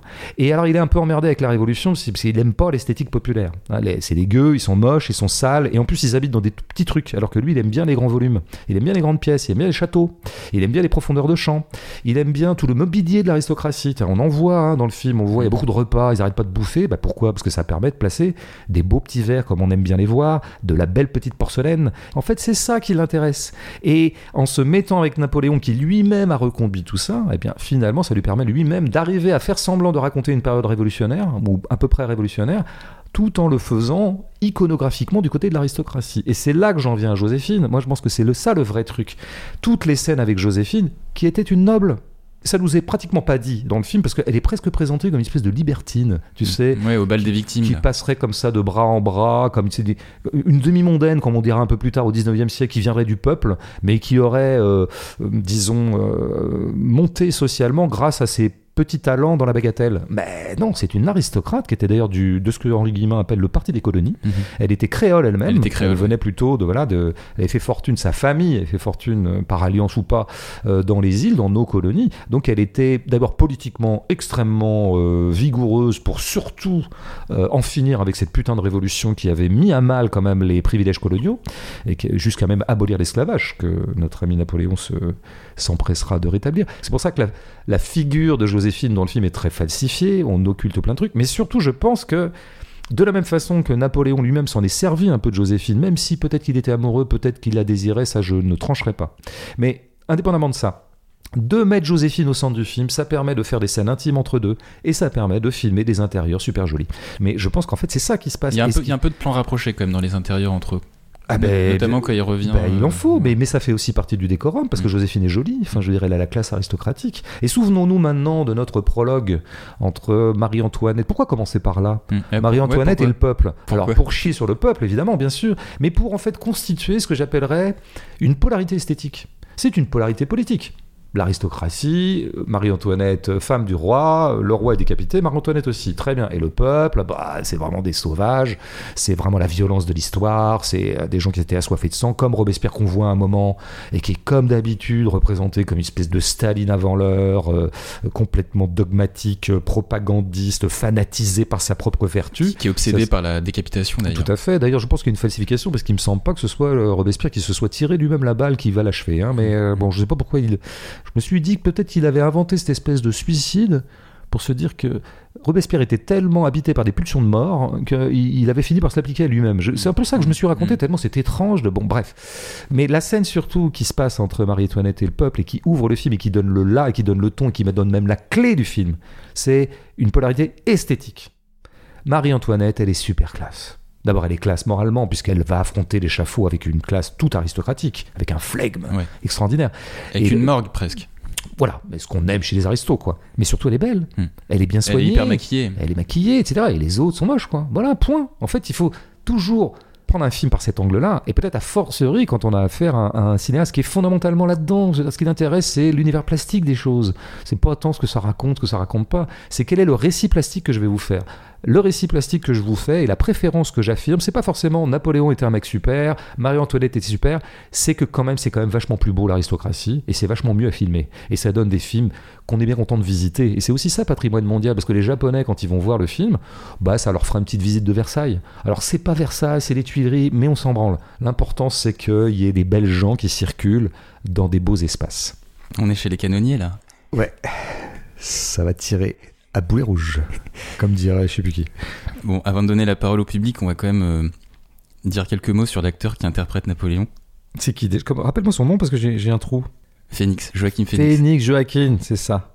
Que j'avais tenté de défendre à l'époque de Joker. Ouais, mais à l'époque, t'étais pas encore complètement euh, assuré. J'étais tendre. T'étais un peu tendre, t'étais un petit tendron. Et puisque je parle de Joker, bah, je note qu'avec euh, bah, ce Napoléon, On a une configuration de départ assez proche pour cet acteur, à savoir euh, un héros au centre de l'action avec des personnages secondaires en retrait, notamment les maréchaux. Euh, en tout cas, au début du film, avec euh, bah, la décapitation de Marie-Antoinette euh, jusqu'à sa fin et le deuil de Joséphine, bah, la tonalité majoritaire du jeu de Phénix, c'est un Napoléon lugubre avec des cernes, bouche fermée, assez économe en paroles. Et au début, ce jeu, il installe un mystère autour de Napoléon et une distanciation du personnage par rapport au commun des mortels, au diapason de sa destinée. Hein, c'est ce qu'on a par exemple lorsqu'il assiste à une pièce de théâtre au bal des victimes. Tout le monde rit, sauf lui, à tel point qu'il est le seul à quitter la représentation. Et puis, plus le film avance, plus cette froideur, elle s'installe de façon euh, presque monolithique. C'est-à-dire qu'avec ce jeu asocial et sinistre, Phoenix part un peu sur la même base d'un Joker en, moins neurasthénique, en moins exubérant, mais en tout cas, euh, le résultat de cette interprétation greffée aux ellipses dont on avait dit qu'elles absentaient les motivations de Bonaparte, ben, fait qu'on a un Napoléon qui subit sa vie. Hein, excepté euh, sur les champs de bataille, que ce soit avec Barras, Sieyès ou Joséphine, Napoléon n'a pas l'ascendant dans les situations, et cette impression d'infériorité, elle est accentuée par le fait qu'encore une fois, Phénix s'exprime peu. Du coup, on a une contradiction avec la réalité euh, historique de ce personnage du point de vue de la volonté, mais surtout du point de vue social. Napoléon, euh, c'était quand même un, arriviste, d'abord euh, pro-corse, donc anti-français, puis tour à tour républicain, et finalement précurseur, comme tu l'as dit, du retour à la monarchie en France avec la reconstitution d'une classe aristocratique sous l'Empire. Ce qui fait que l'aspect caméléon social assez intéressant esthétiquement euh, chez Napoléon, il n'existe pas dans l'interprétation de Phénix, qu'on pourrait aussi qualifier de mélancolique. Mélancolie filmée entre parenthèses, euh, avec une récurrence d'éclairage sur son visage filmé dans une semi-pénombre, en clair-obscur. Mhm. Surtout à la fin. Et puis là où Phoenix, me semble-t-il, rejoue une variation mineure de Joker, c'est lorsqu'il injecte dans son jeu un côté à la fois de douce folie et puéril. Hein, J'ai noté ce dialogue avec un ambassadeur anglais où il dit que les Anglais se permettent de refuser la paix parce qu'ils n'ont que des bateaux. Ou lorsqu'ils jouent au cochon euh, sous la table avec Joséphine. Mm. Mm. Alors j'ai une hypothèse sur le pourquoi de cette emprise de Phénix sur euh, le personnage de Napoléon. Oui, bah dis-nous. Mm. Bah, on voit dans le, dans le générique qu'il est producteur euh, associé du film. Et qu'à ce titre, ben, il a demandé à réécrire bah, le scénario, notamment que Napoléon, à ce que Napoléon ne meure pas dans son lit mais de sa chaise de dos. Ah, d'accord. Voilà. Il a demandé ça. Notamment. oui, ça donne ce dernier plan où il euh, se renverse là. Mm. Oui, tout à fait. Bon, drôle de plan. Pourquoi pas euh, C'est ça ton scoop? Bah, c'est ça, c'est mon info. C'est ton info. Mais j'en ai, j'en ai peut-être d'autres. Ah, t'en as peut-être d'autres, mais tu les places quand? Bah, j'attends que tu. Ah, d'accord. J'attends que tu déroules. Ok. Bah, oui, il faut bien en parler un petit peu de ce. Donc, comment t'as dit? Joaquin Phoenix. Donc il faut commencer par dire, euh, évidemment la première interrogation c'est qui a la main dans cette affaire? À chaque fois qu'on se demande, euh, on étudie la prestation d'un acteur, jusqu'à quel point est-ce que le réalisateur est, complice, partie prenante, mm. voire même le responsable unique d'une prestation d'acteur. Ça peut arriver. Ça dépend du rapport de force et tu fais bien à ce titre-là de nous signaler que bah, si Joaquin Phoenix est producteur associé, euh, il a un peu mis d'argent, donc il a un peu la main. la main allant toujours à celui qui a l'argent, notamment dans le cinéma. Et donc, il a, on peut presque dédouaner ou disculper euh, Ridley Scott de la prestation que fait Joaquin Phoenix, qui effectivement n'est pas ce qu'il a fait de mieux dans sa carrière. Là, on est plutôt dans l'aspect de Joaquin Phoenix sur lequel on a plus que des réserves, parce qu'il faut quand même aussi s'empresser de dire que il nous est arrivé de trouver, il m'est arrivé, je vais parler en mon nom, euh, Joaquin Phoenix tout à fait génial. Hmm. Euh, par exemple, chez Paul Thomas Anderson. Évidemment chez Paul Thomas Anderson, euh, un petit peu aussi dans le film de Lindsay, merde j'ai oublié, Beautiful Day, un truc comme ça où il joue le rôle d'un serial killer. Ah oui oui. Enfin pas d'un serial killer, d'un tueur, c'est mhm. pas exactement pareil. Mhm. J'aime bien le film par ailleurs. Bon, enfin comment dire? Quand on parle d'un acteur et de la prestation d'un acteur, on n'est pas forcément dans une problématique qui serait de dire est-ce qu'il est bon ou est-ce qu'il est mauvais? Moi, je prends les acteurs beaucoup plus au sérieux que ça. Mon problème n'est pas d'être une espèce de jury de capacité euh, actorale des gens qui font profession euh, d'être acteurs euh, dans les films que nous voyons. C'est pas ça qui m'intéresse. Ça, c'est souvent comme ça qu'on les traite d'ailleurs, les pauvres acteurs, dans la critique, quand on en parle très sommairement, entre parenthèses, en disant qu'il est vraiment, on peut dire que d'un acteur qu'il est une bûche, d'un acteur qu'il est vraiment mauvais, qu'il ne sait pas jouer, qu'il change de métier, ou au contraire, époustouflant, éblouissant machin. En fait, on est toujours une espèce de jury et on donne des notes. Euh, je pense qu'on peut parler des acteurs de façon plus sérieuse que ça et peut-être un petit peu, au bout du compte, un peu moins violente. Parce que je pense que moi, ce qui m'intéresse, c'est pas tant si l'acteur est bon ou pas bon, c'est qu'est-ce qu'il propose. Et ce qu'il propose est tout à fait conséquent.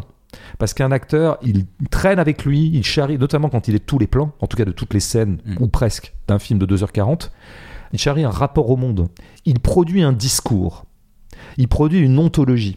C'est pour ça que la question de l'acteur est une question profonde. C'est autre chose que le jury de la fin du conservatoire.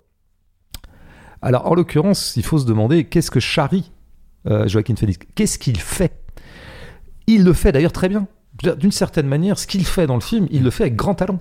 Comme à moi, peu près moi- tout ce moi, au fait. début, j'étais un peu conquis hein, parce que je me disais, tiens, il installe un truc. Ouais, ouais, ouais. Bah moi, j'ai vu que dès le début, il installait un truc, mais ça, euh, je- on, on va pouvoir détailler. La première chose, c'est qu'effectivement, donc, dans la mesure où j'ai l'impression que Ridley Scott a un peu laissé les clés de l'incarnation à Phoenix, parce que je pense que Ridley Scott ne s'intéresse pas vraiment à l'individu, il s'intéresse pas vraiment à l'incarnation. C'est pas son truc.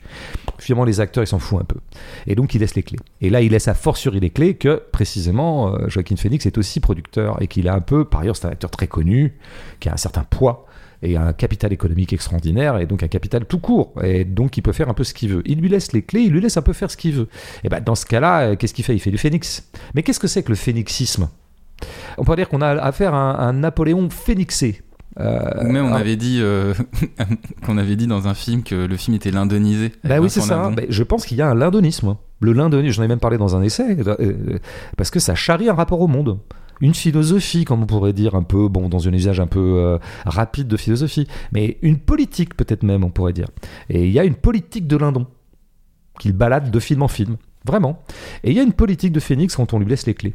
Et la politique de Phoenix, c'est quoi? Eh bien, bon, tu l'as un peu dit, évidemment, c'est son côté Joker. C'est finalement c'est ce personnage qu'il joue un peu dans un film sur deux, qu'on pourrait dire l'enfant mal grandi, un truc un peu régressif. On pourrait dire autiste si on ne se méfiait pas de cet Et usage un mélancolique petit peu, aussi euh, beaucoup.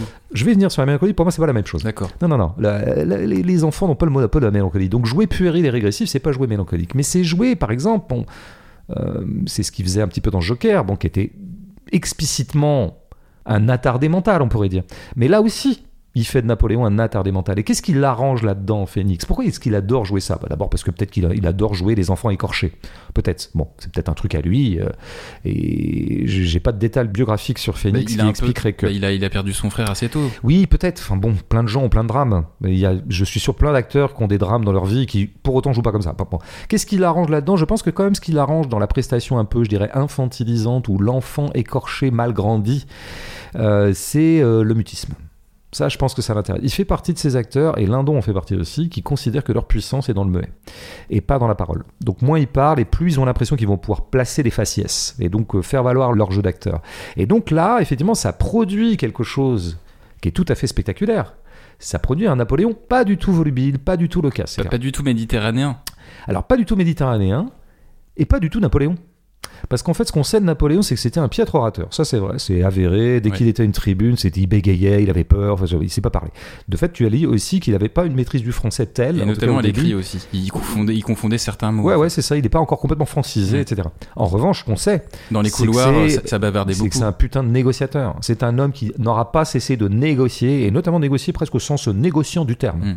En boutiquier. Mm. Il achète un peu tout le monde. Et par exemple, la nuit qui précède le 18 Brumaire, dont nous n'avons ici que la crête euh, folklorico-grotesque, qui d'ailleurs correspond assez bien aux événements, hein, parce que le coup d'état 18 Brumaire, c'est vraiment une Mm, farce. hein. mm. Mais, et donc, l'aspect farcesque de la séquence n'est pas complètement fausse, et elle est plutôt intéressante. C'est plutôt un moment que j'aime bien, en fait. Mais par contre, on ne comprend rien 18 Brumaire parce qu'on ne voit pas toutes les tractations qui ont précédé, notamment la nuit qui a précédé, et où, en fait, il essaie de voir qui sont ses alliés, il est avec Sieyès et machin, on va faire Il croire y a juste un petit machin- déj euh, avec des œufs à la coque euh, avec CIS. C'est rapide et qu'en plus à peine, euh, en général dans les scènes qu'il a, qui sont un peu des scènes de conciliabule, il y en a quand même quelques-unes entre comme ça qui complotent dans l'ombre, parce que c'est aussi un imaginaire très romanesque ça. Napoléon ne parle pas, il est toujours taiseux. Donc c'est très étonnant pour un type qui était effectivement bavard, qui arrêtait pas de faire du boniment par rapport à tout un tas de gens pour arriver à les rallier, les convaincre. Il faisait partie de ces gens dont on dit qu'ils arrivent toujours à convaincre n'importe qui de n'importe quoi. Alors là, on va dire, bah oui, mais du coup, tu es en train encore de dire qu'on falsifie par rapport à. C'est pas tant la véracité qui m'intéresse, c'est ce que ça absente à ce moment-là. C'est pas tant un fait qui concernerait cet individu Napoléon, à savoir qu'il était très bavard et très volubile quand il fallait. Or là, on le montre, mais c'est qu'en fait, en absentant le négoce verbeux, on absente la politique. Alors en l'occurrence, la politique entendue comme tactique, la bonne stratégie. C'est ça qu'on absente totalement. Parce qu'en soustrayant à ce qui est l'outil même de la politique, c'est le verbe. Et ça, c'est du fait de Phoenix. Mm. Alors ça arrange bien Scott, qui fondamentalement s'intéresse pas à la politique. Et de facto, l'économique. Tout à fait, bah oui. Donc l'économie comme étant le nerf de la politique. Donc les deux sont complètement virés, bah, parce que voilà, c'est l'affaire du verbe. Donc tu vois quand même que c'est conséquent les choix d'interprétation d'un acteur. C'est pas simplement oh bah oui, il s'est trompé, il s'est pas trompé, il est bon, il est pas bon. C'est que c'est tout un imaginaire qui est charrié par ça. Il y a un deuxième imaginaire, je crois, qui est au travail et qui est très phénixien aussi. Peut-être un peu moins d'ailleurs euh, phénixien parce que c'est pas exactement son registre habituel. Mais je vois bien comment il s'y est pris. Il s'est dit tiens, je vais jouer Napoléon. Ça se refuse pas quand t'es acteur. Et lui dit ah ouais mais moi sauf qu'en fait moi mon truc c'est l'enfant autiste. Donc attends, Napoléon enfant autiste, qu'est-ce que je peux faire? Là ça va pas, c'est tiraillé quand même. Ah si, il y a un point de jonction entre les deux. C'est la figure de l'empereur fou. C'est Néron. En fait, ils jouent Néron. Mm. Voilà. Ils ont tous envie de jouer Néron. C'est le grand truc des acteurs, ça. C'est-à-dire jouer l'empereur qui a plein de pouvoir et, qui est- et c'est là qu'on en arrive un peu à la mélancolie, tu sais, c'est-à-dire qui est déjà un peu dans la mélancolie de son propre pouvoir, qui, à force d'être seul, isolé, le pouvoir, ah là là, le pouvoir rend fou, le pouvoir rend ceci, rend cela, on finit par brûler Rome, on finit par se retourner contre soi, on finit par faire n'importe quoi. Ça, c'est un truc qu'adorent jouer les acteurs et je pense que là, Félix, il a voulu se donner ça. Il s'est offert cette partition envers et contre la réalité de Napoléon qui n'était pas du tout comme ça. En fait, ce qui fait un peu, et ça je pense que c'est typiquement un mythe des acteurs anglo-saxons, il transforme un peu Napoléon en, en roi shakespearien. Hmm. La mélancolie du roi Lear, la mélancolie de Hamlet, mélancolie du pouvoir. Et je pense que par exemple la scène qui est assez étrange d'ailleurs et que j'aime bien pour son étrangeté où il regarde un peu la momie comme ça, il a, il face à face avec ouais, la momie en. Égypte, c'est un peu sa scène to be or not to be. En fait, il n'a pas un crâne dans les mains, il a une momie devant lui, c'est la même. Et donc, c'est des motifs, c'est des figures shakespeariennes, en fait. Il y a un moment il est assis dans le trône de façon un peu comme ça, avachi, Mhm. fatigué par son propre pouvoir, croulant sous sa propre solitude euh, de grand homme. Qui fait référence à un tableau d'ailleurs. Oui, oui, oui, bien sûr. C'est même une copie du tableau. Je Mm. pense que bah, ça, c'est toujours le travail de copiste de Ridley Scott, hein, le mec qui copie des tableaux, quoi, plutôt que de les. Alors que le cinéma pourrait avoir comme fonction d'animer les tableaux, de nous dire ce qu'il y a eu avant, ce qu'il y a eu après. Par exemple, avant le sac de l'empereur, les négociations avec le pape. Après le sac de l'empereur, tout ce qui s'en est suivi. Non, on va s'en tenir au tableau. Passons. Mais donc voilà, tu vois, t'es une figure. Alors, ce qui est intéressant dans cette figure shakespearienne, c'est que c'est une figure justement et que c'est un archétype. Et là, on voit bien qu'il y a une collusion quand même entre Phoenix et Ridley Scott. Il y a une entente quand même. C'est que ils ont voulu déconnecter totalement leur personnage de la situation dans laquelle il était. Le déconnecter du peuple, évidemment, ça c'est la moindre des choses. Donc en fait, en faire une figure au-dessus du peuple, mais le déconnecter de tout, de toute situation. Ce qui fait que quand il y a des interlocutions, il ne parle pas avec ses interlocuteurs. En fait, c'est comme si Ridley Scott et Joaquin Phoenix s'entendaient sur le fait de constituer une figure qui plane dans l'absolu et un petit peu hors de tout. Et notamment hors d'un truc qui pourtant devrait être la chair de ce film, qui s'appelle l'histoire. À partir du moment où tu reconduis un archétype transhistorique qui court de pièce en pièce, qui court au théâtre notamment, qui court euh, à travers les siècles, bah, en fait tu absentes la situation historique. Cette figure shakespearienne du roi entré dans la mélancolie de son propre pouvoir, et presque auto-suicidaire en quelque sorte, enfin suicidaire tout court pas de pléonasme. Euh, donc on a quand même affaire à un, un drôle de film qui est quand même en train de nier l'histoire. Mm. C'est un film historique qui nie l'histoire. Alors ça se voit sur un dernier truc qui est un choix qui est induit par le fait que ce soit Phoenix qui l'interprète. C'est l'âge bien sûr. Mm. Euh, Ouais, parce que le côté euh, juvénile n'y est pas en fait. ben, C'est-à-dire qu'on sait que Napoléon, au moment où nous on le prend dans les faits en 93, il doit avoir 23 ou 24 Ouais, ans. 23 ou 24, et puis il est empereur à quoi À 30 ans? Ouais. Et il est consul à 27 C'est ça.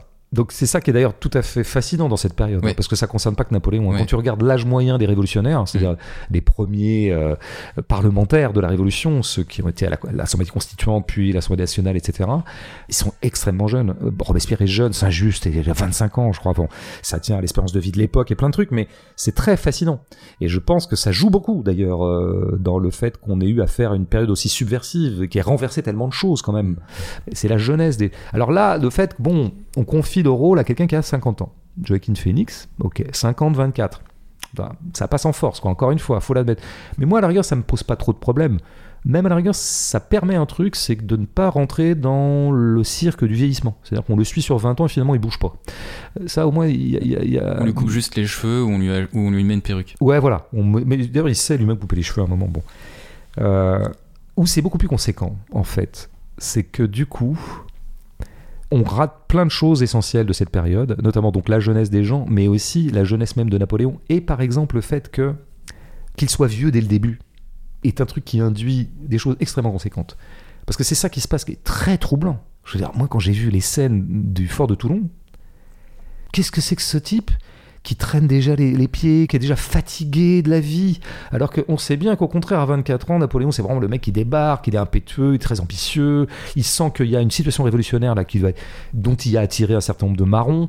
Euh, d'ailleurs, il en tirera un, un grade de général très largement usurpé, parce que voilà, c'est ça les périodes de chaos, ça permet un petit peu de rebattre les cartes, quoi. Donc il sent, ce que je veux dire par là, c'est comme si on avait dès le début affaire à un Napoléon qui a déjà vécu ce qu'on va voir par la suite. C'est-à-dire qu'il est déjà dans la fatigue du film qui va se jouer devant nous pendant deux heures. après, à Toulon, il a quand même une vivacité, il va au front, il, va, il, va, combattre un petit peu, épée à la main. Sauf qu'il dira aussi à Waterloo, 20 hmm. ans plus tard. C'est-à-dire que physiquement et en termes, je dirais, de morphologie et aussi, je dirais, d'énergie générale qui anime son corps, c'est la même pendant tout le film. Ça ne change pas. Et c'est là que ça devient intéressant. Parce que quand je dis que c'est un film qui nie l'histoire, c'est un film qui nie l'historicité, qui nie la variabilité historique. Et qui commence par l'agner sur le corps même de son héros, qui finalement ne bougera jamais. Il est dès le début tout ce qu'il est. Et en fait, c'est très frappant aussi, si tu regardes les fameuses scènes entre Joséphine et, lui. Bon, j'ai dit quel était leur ressort principal. Mais en fait, elles sont incroyablement répétitives il s'aime, euh, lui il la conquiert un peu précisément parce qu'il la désire, sans doute, mais aussi parce que ça lui permet, lui le roturier, en tout cas le type venu de nulle part, le, voyou corse potentiel, de se hisser à l'aristocratie. C'était social, ouais. Eh, bien sûr. C'était un échange de bons procédés parce que lui-même l'a beaucoup aidé par la suite. Mais dans un premier temps, elle représentait, pour ce parvenu qui était Napoléon, une promotion. Mais les scènes, si tu les voyais bout à bout, c'est toutes les mêmes. En fait, tous les tenants et les aboutissants de leur rapport sont là dès le début et ne bougeront pas avec simplement évidemment le climax euh, narratif qui sera le fait qu'ils euh, divorcent parce que il faut avec la gifle, euh, voilà oui, elle, doit signer. Mais, fondamentalement, c'est la même chose et c'est toujours un peu la même ancienneté. Sexuellement, c'est toujours un peu pareil, etc. Ça ne bouge pas. Mais en fait, c'est tout le film qui bouge jamais.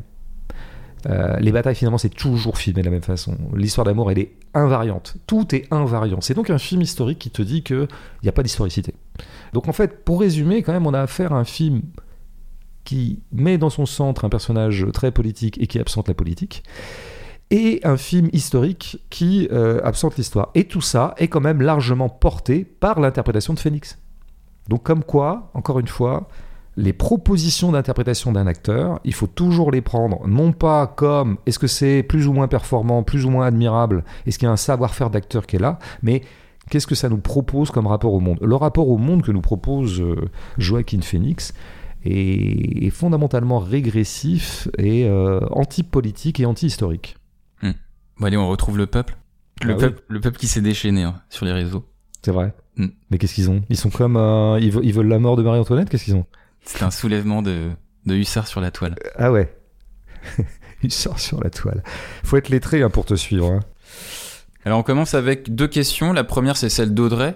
Euh, est-ce que montrer Napoléon sous l'angle dépressif est une volonté de Scott pour mieux le désacraliser ou au contraire d'en faire une figure masculine plus ambiguë, ancrée dans notre époque avec le point de vue inédit sur sa relation avec Joséphine? Et la deuxième question euh, qu'on a regroupée avec celle-ci c'est celle de Pilou. Personne ne semble d'accord si ce film est pro ou anti-Napoléon. Penses-tu que Scott veuille réellement défendre un point de vue sur le personnage ou est-ce plutôt le résultat de la bataille entre Scott Phoenix et le scénariste? Par conséquent, est-ce un film sans auteur? Ouais.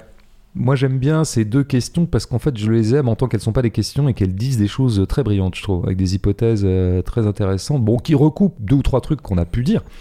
Alors, le côté réhabilitation ou relecture du masculinisme napoléonien avec un scrupule un peu plus féministe euh, contemporain. J'ai dit ce que j'en pensais, ça je pense que c'est pas forcément une bonne piste, ou alors ça serait un vernis du film et ça concernerait pas euh, son cœur.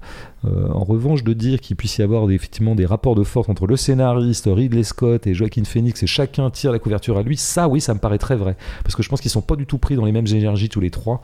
Et donc ça donne un truc qui effectivement comme il est noté, a laissé un peu perplexe beaucoup de gens, notamment sur, euh, effectivement, est-ce que c'est pro-Napoléon ou anti-Napoléon? Et on sait que les gens de droite sont tout à fait vent debout contre le film parce que bah, ça ne correspond pas à l'icône euh, Napoléon comme euh, grand héros français qui incarne à lui seul ce qu'aura été la grande puissance française, une puissance qui se fout très peu des droits de l'homme ou et autres scrupules humanistes de gauchias ou de femmelette et qui imposait sa puissance puissance. Enfin, c'est du zémorisme euh, dans le texte, quoi.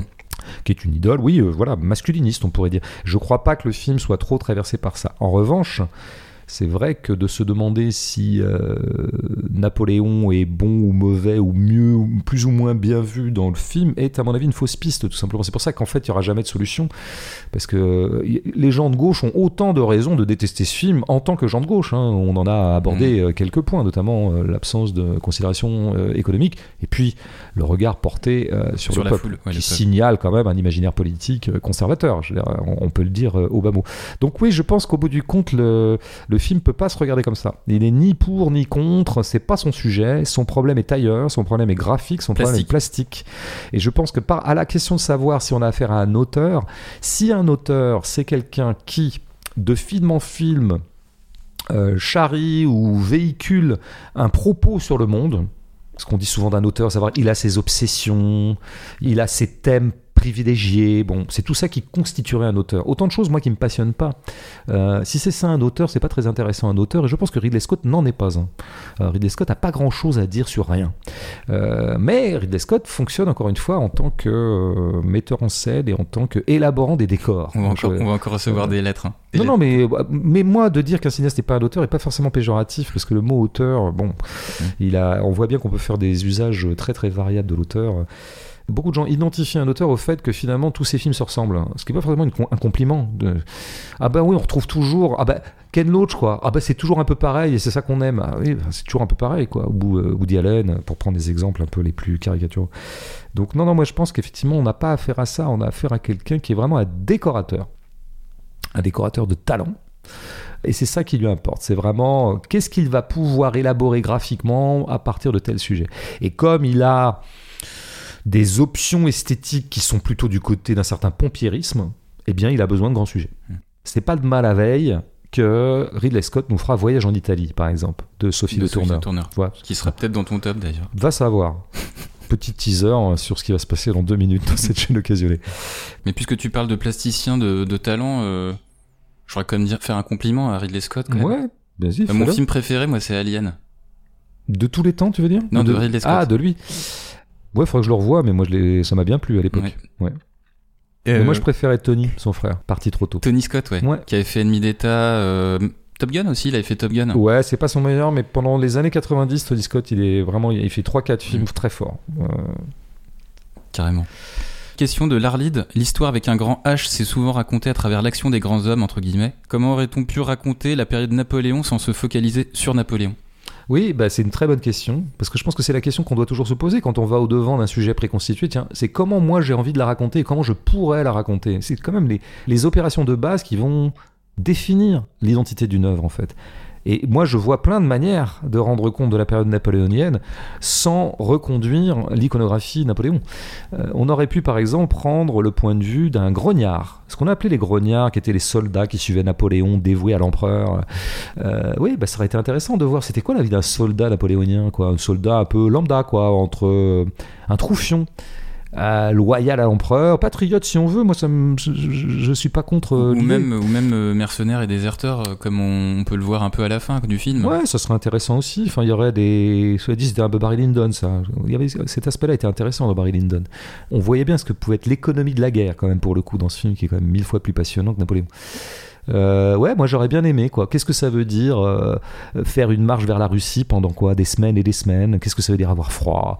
Qu'est-ce qu'on bouffe euh, et, tout ça. Et c'est quoi la camaraderie qui a lieu dans ces bivouacs Tout ça serait passionnant. Il y aurait une autre point de vue qu'on aurait pu utiliser, mais alors là, il faudrait vraiment être fort. Il faudrait s'appeler Steven Soderbergh. Chandor ou, des gens comme ça au-dessus de la moyenne en intelligence. Que des Américains pas de le dire. Ouais, j'ai pas d'exemple en tête de pas américain, mais il y en aurait bien sûr. Pablo Larraine, tu vois, dans le genre quand il prend, euh, oui, mais évidemment qu'il y aurait d'autres noms. Non, mais des gens qui précisément s'intéresseraient aux structures et qui verraient bien que finalement Napoléon, ce serait l'inverse de Ridley Scott, totalement l'inverse, aura été lui-même le jouet de son temps. Il a été le jouet de la bourgeoisie d'affaires. En fait, ils l'ont un peu choisi, comme on dit parfois que Macron a été choisi, toute chose égale, par euh, le grand capital français. Et donc là, on aurait eu un film vachement d'avant-garde et très original et très intéressant, qui se serait appelé Napoléon, mais on n'aurait pratiquement jamais vu Napoléon. On aurait plutôt vu les gens qui se sont activés pour un moment, voyant que eux voulant restaurer leurs privilèges qui avaient été quand même un tout petit peu étiolés par euh, la poussée révolutionnaire, ils voulaient reconstituer leur capital et organiser une république de propriétaires, puis un empereur de propriétaires. Ils se sont servis de Napoléon, en tout cas ils ont vu que c'était le bon client. Lui-même était effectivement le bon client parce que tout à fait prêt à négocier avec eux. Euh, voilà, notamment il faudrait revoir ce qui s'est passé du côté de la création de la Banque de France, qui était en fait une banque privée. Il y aurait mille choses à faire pour rendre compte pour de vrai en fait de cette période qui est passionnante, pour peu qu'en fait on se désintéresse de ce qui finalement est à la fois intéressant mais totalement anecdotique d'un point de vue euh, historique et du point de vue des structures, à savoir les batailles. Les batailles, c'est jamais que l'aboutissement de quelque chose. Alors évidemment, il y a des morts, et c'est pas rien. Bon, puis la stratégie, ça peut être intéressant. Mais c'est tellement pas ça qui s'est joué dans ces années-là, quoi. Donc ouais, il reste encore 100 films à faire sur cette période-là. Mais euh, ils seront beaucoup plus durs à produire. Parce qu'il faudra de l'argent pour le faire. Et si vous frustrez vos spectateurs mondiaux de la figure de Napoléon dans un film qui s'appelle Napoléon, il va y avoir quelques demandes de remboursement de billets. Donc les films que je suis en train de fantasmer n'auront sans doute jamais lieu. Bon, en tout cas, on espère que ça donnera des idées euh, à la jeune génération. Ben voilà, c'est ça. Je vous donne des scénarios clés en main, c'est quand même sympa, quoi. Merci, monsieur Gênes. Allez, une question d'Eliott. Est-ce que tu as le souvenir d'un film euh, assez grand public où la foule révolutionnaire n'est pas montrée comme une masse haineuse, dangereuse et assoiffée de sang? Ouais, bah, j'ai un peu euh, réfléchi. En fait, j'en vois pas. Après, ma culture est très limitée, donc je pense que ça existe. Mais je pense en fait ne pas beaucoup me tromper en me disant qu'il n'y en a pas. Pourquoi? Parce qu'il y a un fait structurel, encore une fois. Un peuple et son roi? Il Alors, faisait pas ça? Le peuple et son roi est peut-être le seul contre-exemple. Et, et, de fait, le projet de Scholler était très intéressant et, par moments ça marche dans le film. C'était quand même de rendre compte de ce qu'avait été le petit peuple parisien qui avait fait notamment le 14 juillet. Le peuple du Faubourg Saint-Antoine, en gros, pour ceux qui connaîtraient un peu Paris, parce que ça s'est joué un peu là-bas, quoi. Et c'était un peuple d'artisans qui était déjà très politisé pas que, mais voilà, et qu'il y avait des conditions de vie qui étaient un petit peu difficiles, et donc le prix du pain étant ce qu'il est, et puis plein d'autres facteurs ont fait que ces gens, euh, disons, se sont constitués comme force révolutionnaire et que, auquel Scholler a essayé de faire droit dans son film. Simplement, son film portait bien son nom, Un peuple et son roi. Bon, bah, il y avait quand même encore, hélas, bah, le roi, Louis XVI, euh, le décorum, tout ce qui se passait à l'Assemblée, et que donc il n'y avait pas ce pari n'était pas tenu de finalement de voir la Révolution sous l'angle euh, strictement populaire. Et donc le film reste à faire. Mais une des raisons pour lesquelles c'était compliqué à faire, et je pense que Scholler lui-même a été sans doute euh, prisonnier de son budget, c'est que quand tu fais un truc qui va parler de la révolution et qui coûte cher et qui donc doit se rembourser et donc doit faire venir du monde dans la salle, il faut que tu fasses un peu le job révolutionnaire, c'est-à-dire qu'il faut quand même que tu serves les icônes. Il y a des menus, il y a des plats obligés dans le menu révolutionnaire. Et donc il fallait qu'il y ait Louis XVI, il fallait qu'il y ait un moment il y ait Marat, il fallait qu'il y ait un moment il y ait Robespierre, il fallait qu'il y ait tout ça. Et donc on quittait un peu le peuple. Et donc euh, ce qui me mène à ce qui serait pour moi le fait structurel qui fait que c'est compliqué d'avoir ce que demande notre euh, auditeur, c'est qu'en général, les films historiques demandent beaucoup d'argent, à moins d'être très malin. Euh, là où il y a beaucoup d'argent, il y a du gros budget, et eh ben il y a une grosse visée de gros public pour pouvoir rembourser. Et là où il y a une visée de gros public pour pouvoir rembourser, forcément, de nouveau, on se leste d'un certain programme historique qui va banaliser euh, le point de vue et faire que bah, le peuple ne sera jamais le sujet révolutionnaire réel. Quoi. Donc en fait, fatalement, le peuple finit par être regardé un peu de loin. Et ce qui est regardé de loin est toujours regardé un peu grossièrement et finit par être grossier. Donc c'est pas fait et ça reste à faire. Alors moi, je conseillerais plutôt dans le domaine, euh, comme d'habitude, la littérature qui est beaucoup moins engoncée dans des problématiques d'argent c'est quand même un peu sa force, entre autres choses, bah, on trouvera dans la littérature, je pense, beaucoup de livres qui essaient de présenter euh, le sujet euh, populaire, pris comme sujet collectif, de façon pas forcément plus reluisante, mais en tout cas beaucoup plus attentive, beaucoup plus documentée, beaucoup plus méticuleuse. Et par exemple, il y a un livre de Éric Vuillard qui s'appelle 14 juillet, qui n'est pas mon préféré de lui. On sait ici à quel point j'admire son travail. C'est pas mon préféré. Il y, a, il y, a, deux trois choses à redire pour moi, mais qui quand même fait ce travail-là, mmh. qui fait vraiment le travail de détailler qui étaient notamment les gens qui se sont retrouvés un certain 14 juillet 1789, place de la Bastille. Allez, une dernière question avant, les tops, euh, celle d'Adrien. Comment est-ce que tu expliques le fait que depuis euh, quelques années, tous les films historiques à grand spectacle font le choix d'un ciel entièrement gris, de couleur terne et d'une lumière que l'on pourrait qualifier de post-apocalyptique? Oui, c'est bon. Je pense qu'on on s'en est tous un peu rendu compte, mais en tout cas, c'est très bien vu. C'est toujours bien de prendre les choses sous cet angle-là, surtout avec encore une fois quelqu'un comme Ridley Scott, qui est donc euh, essentiellement un, au mieux un plasticien, au moins bien un graphiste. Bon, qu'est-ce que c'est que cette dominante de teinte Il y, a, vi- il y a Bon. Une vidéo sur YouTube assez virale euh, de France Culture qui explique en gros que c'est depuis le 11 septembre 2001 que les films ont commencé à, à faire un, un rapprochement entre une ambiance un peu dépressive, un peu apocalyptique et des films un peu euh, Mm. à gros budget, des blockbusters. Ouais. Bon, moi, autant dire que je déteste ce genre d'explication. Je pense que c'est toujours très sommaire. C'est comme si nous étions tous des sujets historiques et que euh, avant 2001, donc du coup, il y avait des couleurs et après 2001, parce qu'on est tous déprimés, du coup, il n'y a plus de couleurs. Ça marche pas comme ça. hein. Ça, c'est des hypothèses à la, à la Torre, ça. Ou le réchauffement Donc, climatique. euh, euh, oui, tout ça. Bon, je veux bien croire qu'avant 2001, on était tous heureux et donc on faisait des films en couleur. Puis après, quand même, le 11 septembre, ça nous a fou- foutu un petit coup quand même. Alors qu'avant, on était jouasse, quoi. Les années 90, c'était vraiment, on pétait la forme. Et donc, du coup, bon, on s'est mis euh, à pu faire des trucs rouge vif jaune, mais euh, gris. Non, ça marche pas comme ça. Je pense qu'il faut toujours prendre, moi, plutôt des éléments, euh, être un peu structuraliste beaucoup plus que euh, médiocrement historien. Structuraliste, ça veut dire de voir des jeux de structure au sein même du champ. Le champ cinématographique, c'est un champ. Ils se copient les uns les autres. Il y a des modes, il y a des films qui marchent, qui sont colorés d'une telle manière. Et à un moment, bah, pendant un an, euh, les gros producteurs vont demander qu'on fasse la même chose parce qu'ils sont très mimétiques les uns des autres. Ils se regardent faire. Ça, ça a marché, faut faire pareil. C'est comme dans toutes les histoires de boutiquiers. Et ben, le cinéma hollywoodien notamment est marqué comme ça par il y a un moment des trucs qui marchent, donc tout le monde fait pareil. C'est une tendance. Voilà. Donc après, moi, je pense qu'il faudrait plutôt que d'aller voir du côté du 11 septembre hein, et, et autres trucs comme ça, c'est-à-dire des trucs un peu extrinsèques, voir quels sont les films qui, dans les dix années qui ont précédé, parce que je pense que la tendance a tendance à s'alourdir depuis dix ans, euh, ont imposé cet univers chromatique-là. Moi, j'ai une hypothèse. Mm. C'est Game of Thrones La série. la fameuse série, qui en tant que telle, je n'adore pas, mais il me semble qu'on a exactement ces teintes-là Ouais. dominantes. Parce que- bon, et parce donc, que- comme c'est quand même ouais. l'immense succès de la fiction audiovisuelle du 21e siècle, en fait, on peut le dire comme ça. C'est tout simplement la production audiovisuelle du 21e siècle la plus influente, la plus suivie, celle qui fait l'objet du plus grand culte, etc. Bah, donc forcément, tu penses bien qu'il y a un certain nombre de producteurs, notamment ceux qui ont du gros argent, qui se sont dit on va essayer d'un peu de faire pareil. Donc ça a été copié, sous-copié, multi-copié. On a pris des acteurs. on a- En fait, il y a eu plein de produits dérivés. Mais une des conséquences de ça serait effectivement la définition d'une ligne chromatique qui serait euh, ambiance Game of Thrones. Sachant que dans Game of Thrones, euh, elle se justifie par le fait que l'hiver est de retour. Mais j'entends bien. Je, je- je- Oui, tu voulais faire une, une blague.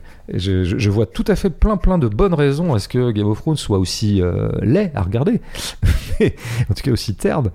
Mais disons que voilà, il faut quand même toujours aller chercher les, les influences à l'intérieur même de l'art plutôt que de se risquer à des liens entre des segments historiques et des phénomènes esthétiques. C'est intéressant, mais franchement, en général, on, on finit par dire des grosses conneries. Merci François pour cette critique euh, impériale qui mériterait une, une médaille, Ouais, une légion d'honneur. Mais moi, je préférerais une couronne de laurier, parce que c'est ça qu'il a fait, Napoléon. On demandera, on, fabri- on te fabriquera ça. Ouais. Il faudrait une remise peut-être en public. Peut-être qu'un jour, la jeune occasionnée fera un truc, un happening public. Va savoir. Au cirque d'hiver, un truc comme ça. Alors, euh, bah, c'est le moment des tops, hein. c'est le moment de sortir les petits papiers. Bah, il y a un moment, ouais, on n'est pas. Il y a des gens qui sont allés chez les bookmakers. hein. Comment on fait? On va du 5 au 1 et euh, tu dis le tien, je dis le mien. Comment on fait? Ben, C'est quoi, tu- on Comment tu veux t'amuser? Bah, bah, bah, je peux commencer si tu veux, parce que c'est que c'est sûr. Moi, je pense que le tien, il est plus attendu que le mien. Bah, parce que je suis plus banal que toi. en fait, tu sais, tout ça est d'une logique implacable. hein. Euh, ouais, alors je, je commence par le 5. Donc le 5, c'est euh, Voyage en Italie de Sophie Le Tourneur. Ouais, je connais pas, c'est bien. Ouais, c'est pas mal. Mais est-ce qu'on voit vraiment l'Italie? Parce que moi, tu vois, si j'y vais, c'est un petit peu pour me dépayser, quoi. On, on voit, on voit un peu l'Italie. Ouais, cool, bah je vais y aller. Vas-y. En 4, j'ai mis euh, The Eternal Daughter de Joanna Hogg avec euh, Ouais. Tilda Swinton. Ça, c'est ton petit truc, je fais le malin. Voilà. Non, mais j'ai vraiment apprécié le film Ouais. en fait. Moi, J'ai presque- je- tu me l'as conseillé très tôt et je l'ai pas vu parce que je t'écoute pas en général en goût de cinéma. Tu me dis d'aller voir un film, je m'empresse de pas le voir et inversement. Donc je l'ai pas vu, sinon j'aurais sans doute beaucoup aimé. J'aurais pu le mettre en 2, mais euh, Ouais. finalement je le mets en 4. En 3, je mets euh, Anatomie d'une chute qu'on a critiqué ensemble euh, Hmm. début septembre. Ah oui, c'est vrai, maintenant je jouais. Justine Trier. Justine Trier. Tout à fait. Et en 2, je mets Désordre de Cyril Chaublin.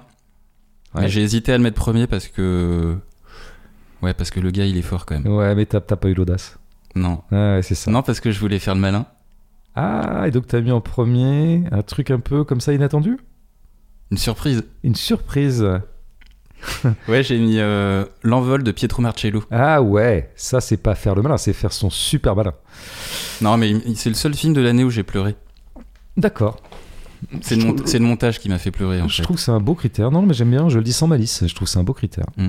Après, euh, il se trouve que les Marséliens dont je suis, euh, tu n'ignores pas que les Marséliens dont je suis, ou les Pietro Marséliens, trouvent que c'est vraiment pas son meilleur film. Non, c'est pas son meilleur, mais euh, je trouve que voilà.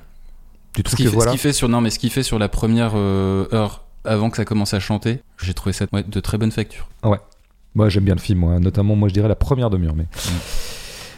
Alors, j'y vais. Vas-y, J'ai deux ex en cinquième. Je peux me le permettre vas-y, hein. vas-y. Donc, il y aurait euh, Tar. Alors c'est qui le réalisateur? Ah, bah, j'ai oublié, j'ai oublié son nom. D'ailleurs, c'est- non, mais c'est un type qui fait un film tous les 20 ans, donc j'ai. Il a un nom, désolé. Je, je, je C'est pas. Todd Haynes? Non, non, non, non. Todd Haynes fait beaucoup plus de films et j'ai beaucoup plus de réserves. Euh, non, j'ai oublié. Mais j'ai découvert tard, moi, il y a très tard. que de rire aujourd'hui. Je l'ai découvert en septembre ou en octobre dernier et je, je trouve quand même le film d'une. Avec Kate Blanchett. Bah, D'abord, Claire Blanchett, je, trouve. Toi, parfois, les acteurs, encore une fois, euh, sont euh, éblouissants. Je trouve que là, c'est vraiment une actrice qui, une fois sur deux, m'agace. hein. Mais là, je trouve qu'elle compose quelque chose qui produit un personnage puissant. Et c'est ça qu'on attend des acteurs, quoi. Et je la trouve euh, dingue. Et je trouve le film extrêmement subtil et par ailleurs avec une, une élégance de mise en scène.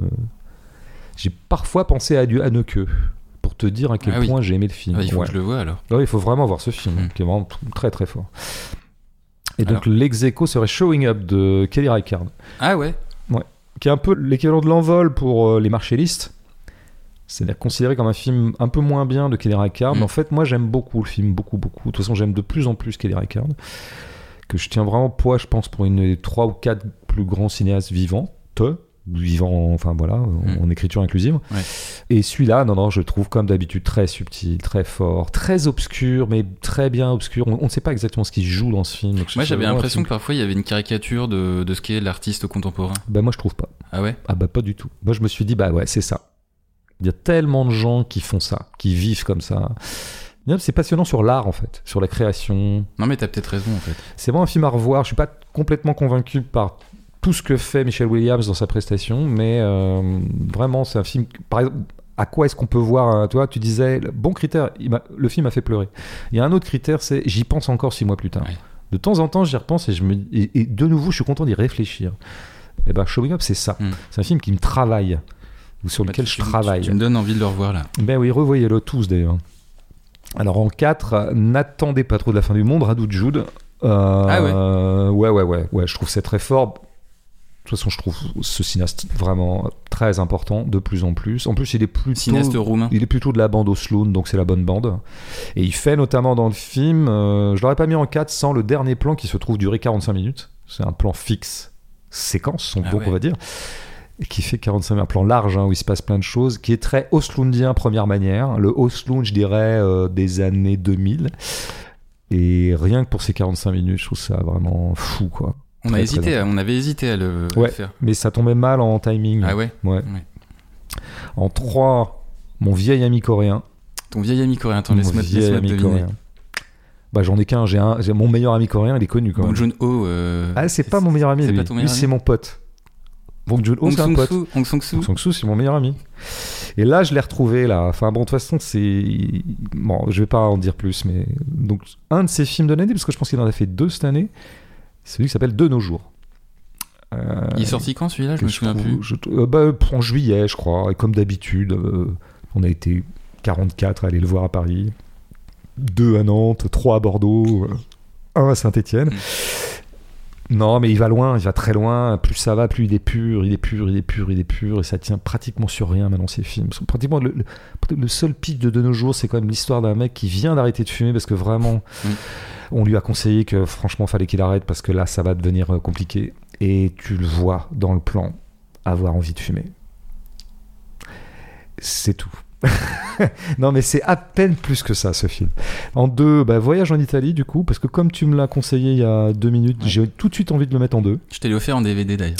Tu m'as offert en, en DVD. Il me fait des cadeaux des fois. Bon, on revient pas sur ce qu'on en pense, on a fait une gêne, tout ça. Et moi, je mets. Fableman, Steven Spielberg. Écoute, j'ai hésité. J'ai hésité à mettre en un Fableman, mais finalement, euh, tu sais, les gens sont pas forcément censés savoir qu'on a fait une gêne euh, à charge contre ce film. hein. Donc Ah bon je, pré- je précise tout de suite que nous n'aimons pas Fableman. Non, un, moi j'ai de l'audace, c'est pas toi. Moi, je suis un vrai séditieux. Mais je sais ce que t'as mis. Bah ouais, moi je mets en un désordre. Voilà, je le mets pas en deux, tu vois. Je fais pas mon sauce d'aime. Non, c'est un film, c'est bah oui, désordre quoi. Et en plus, entre temps, j'ai vu son premier film qui est inédit. Ceux, ceux qui vont bien. Et donc quand on voit les deux, on sait qu'on a affaire à un grand. Puis voilà. Puis on- donc on espère qu'il fera vite un troisième film. Je crois qu'il est en train d'en faire un. Mm. Mais alors lui, c'est ouais. Moi, je garantis ce monsieur pour les 20 ans à venir. Ouais. Si il y a encore possibilité de faire des films dans les 20 ans à venir. On va pas le louper, lui. hein. On va pas se gêner. Bonne fête de fin d'année à tout le monde. Bah ouais. Quand est-ce qu'on se retrouve? Nous, on n'a pas dit. On... L'an prochain, quoi. Ouais, ouais. ça c'est l'année prochaine. Ouais, c'est ça. Mm. On sait pas du tout pourquoi faire. Donc, Peut-être un livre. Peut-être un livre. Mais il y a du lourd hein, qui arrive au début d'année euh, 2024. En film? cinéma, ouais. Il y a Lorgos Lanti, il y a Ah oui. Lantimos, Il sort quand précisément, tu sais? Euh, je, je sais pas. Et puis il y a le, le très attendu euh, Jonathan Glazer, Ah oui. La zone d'intérêt. Mhm. On attend un peu, lui. Allez, salut François, salut, Salut. à tous.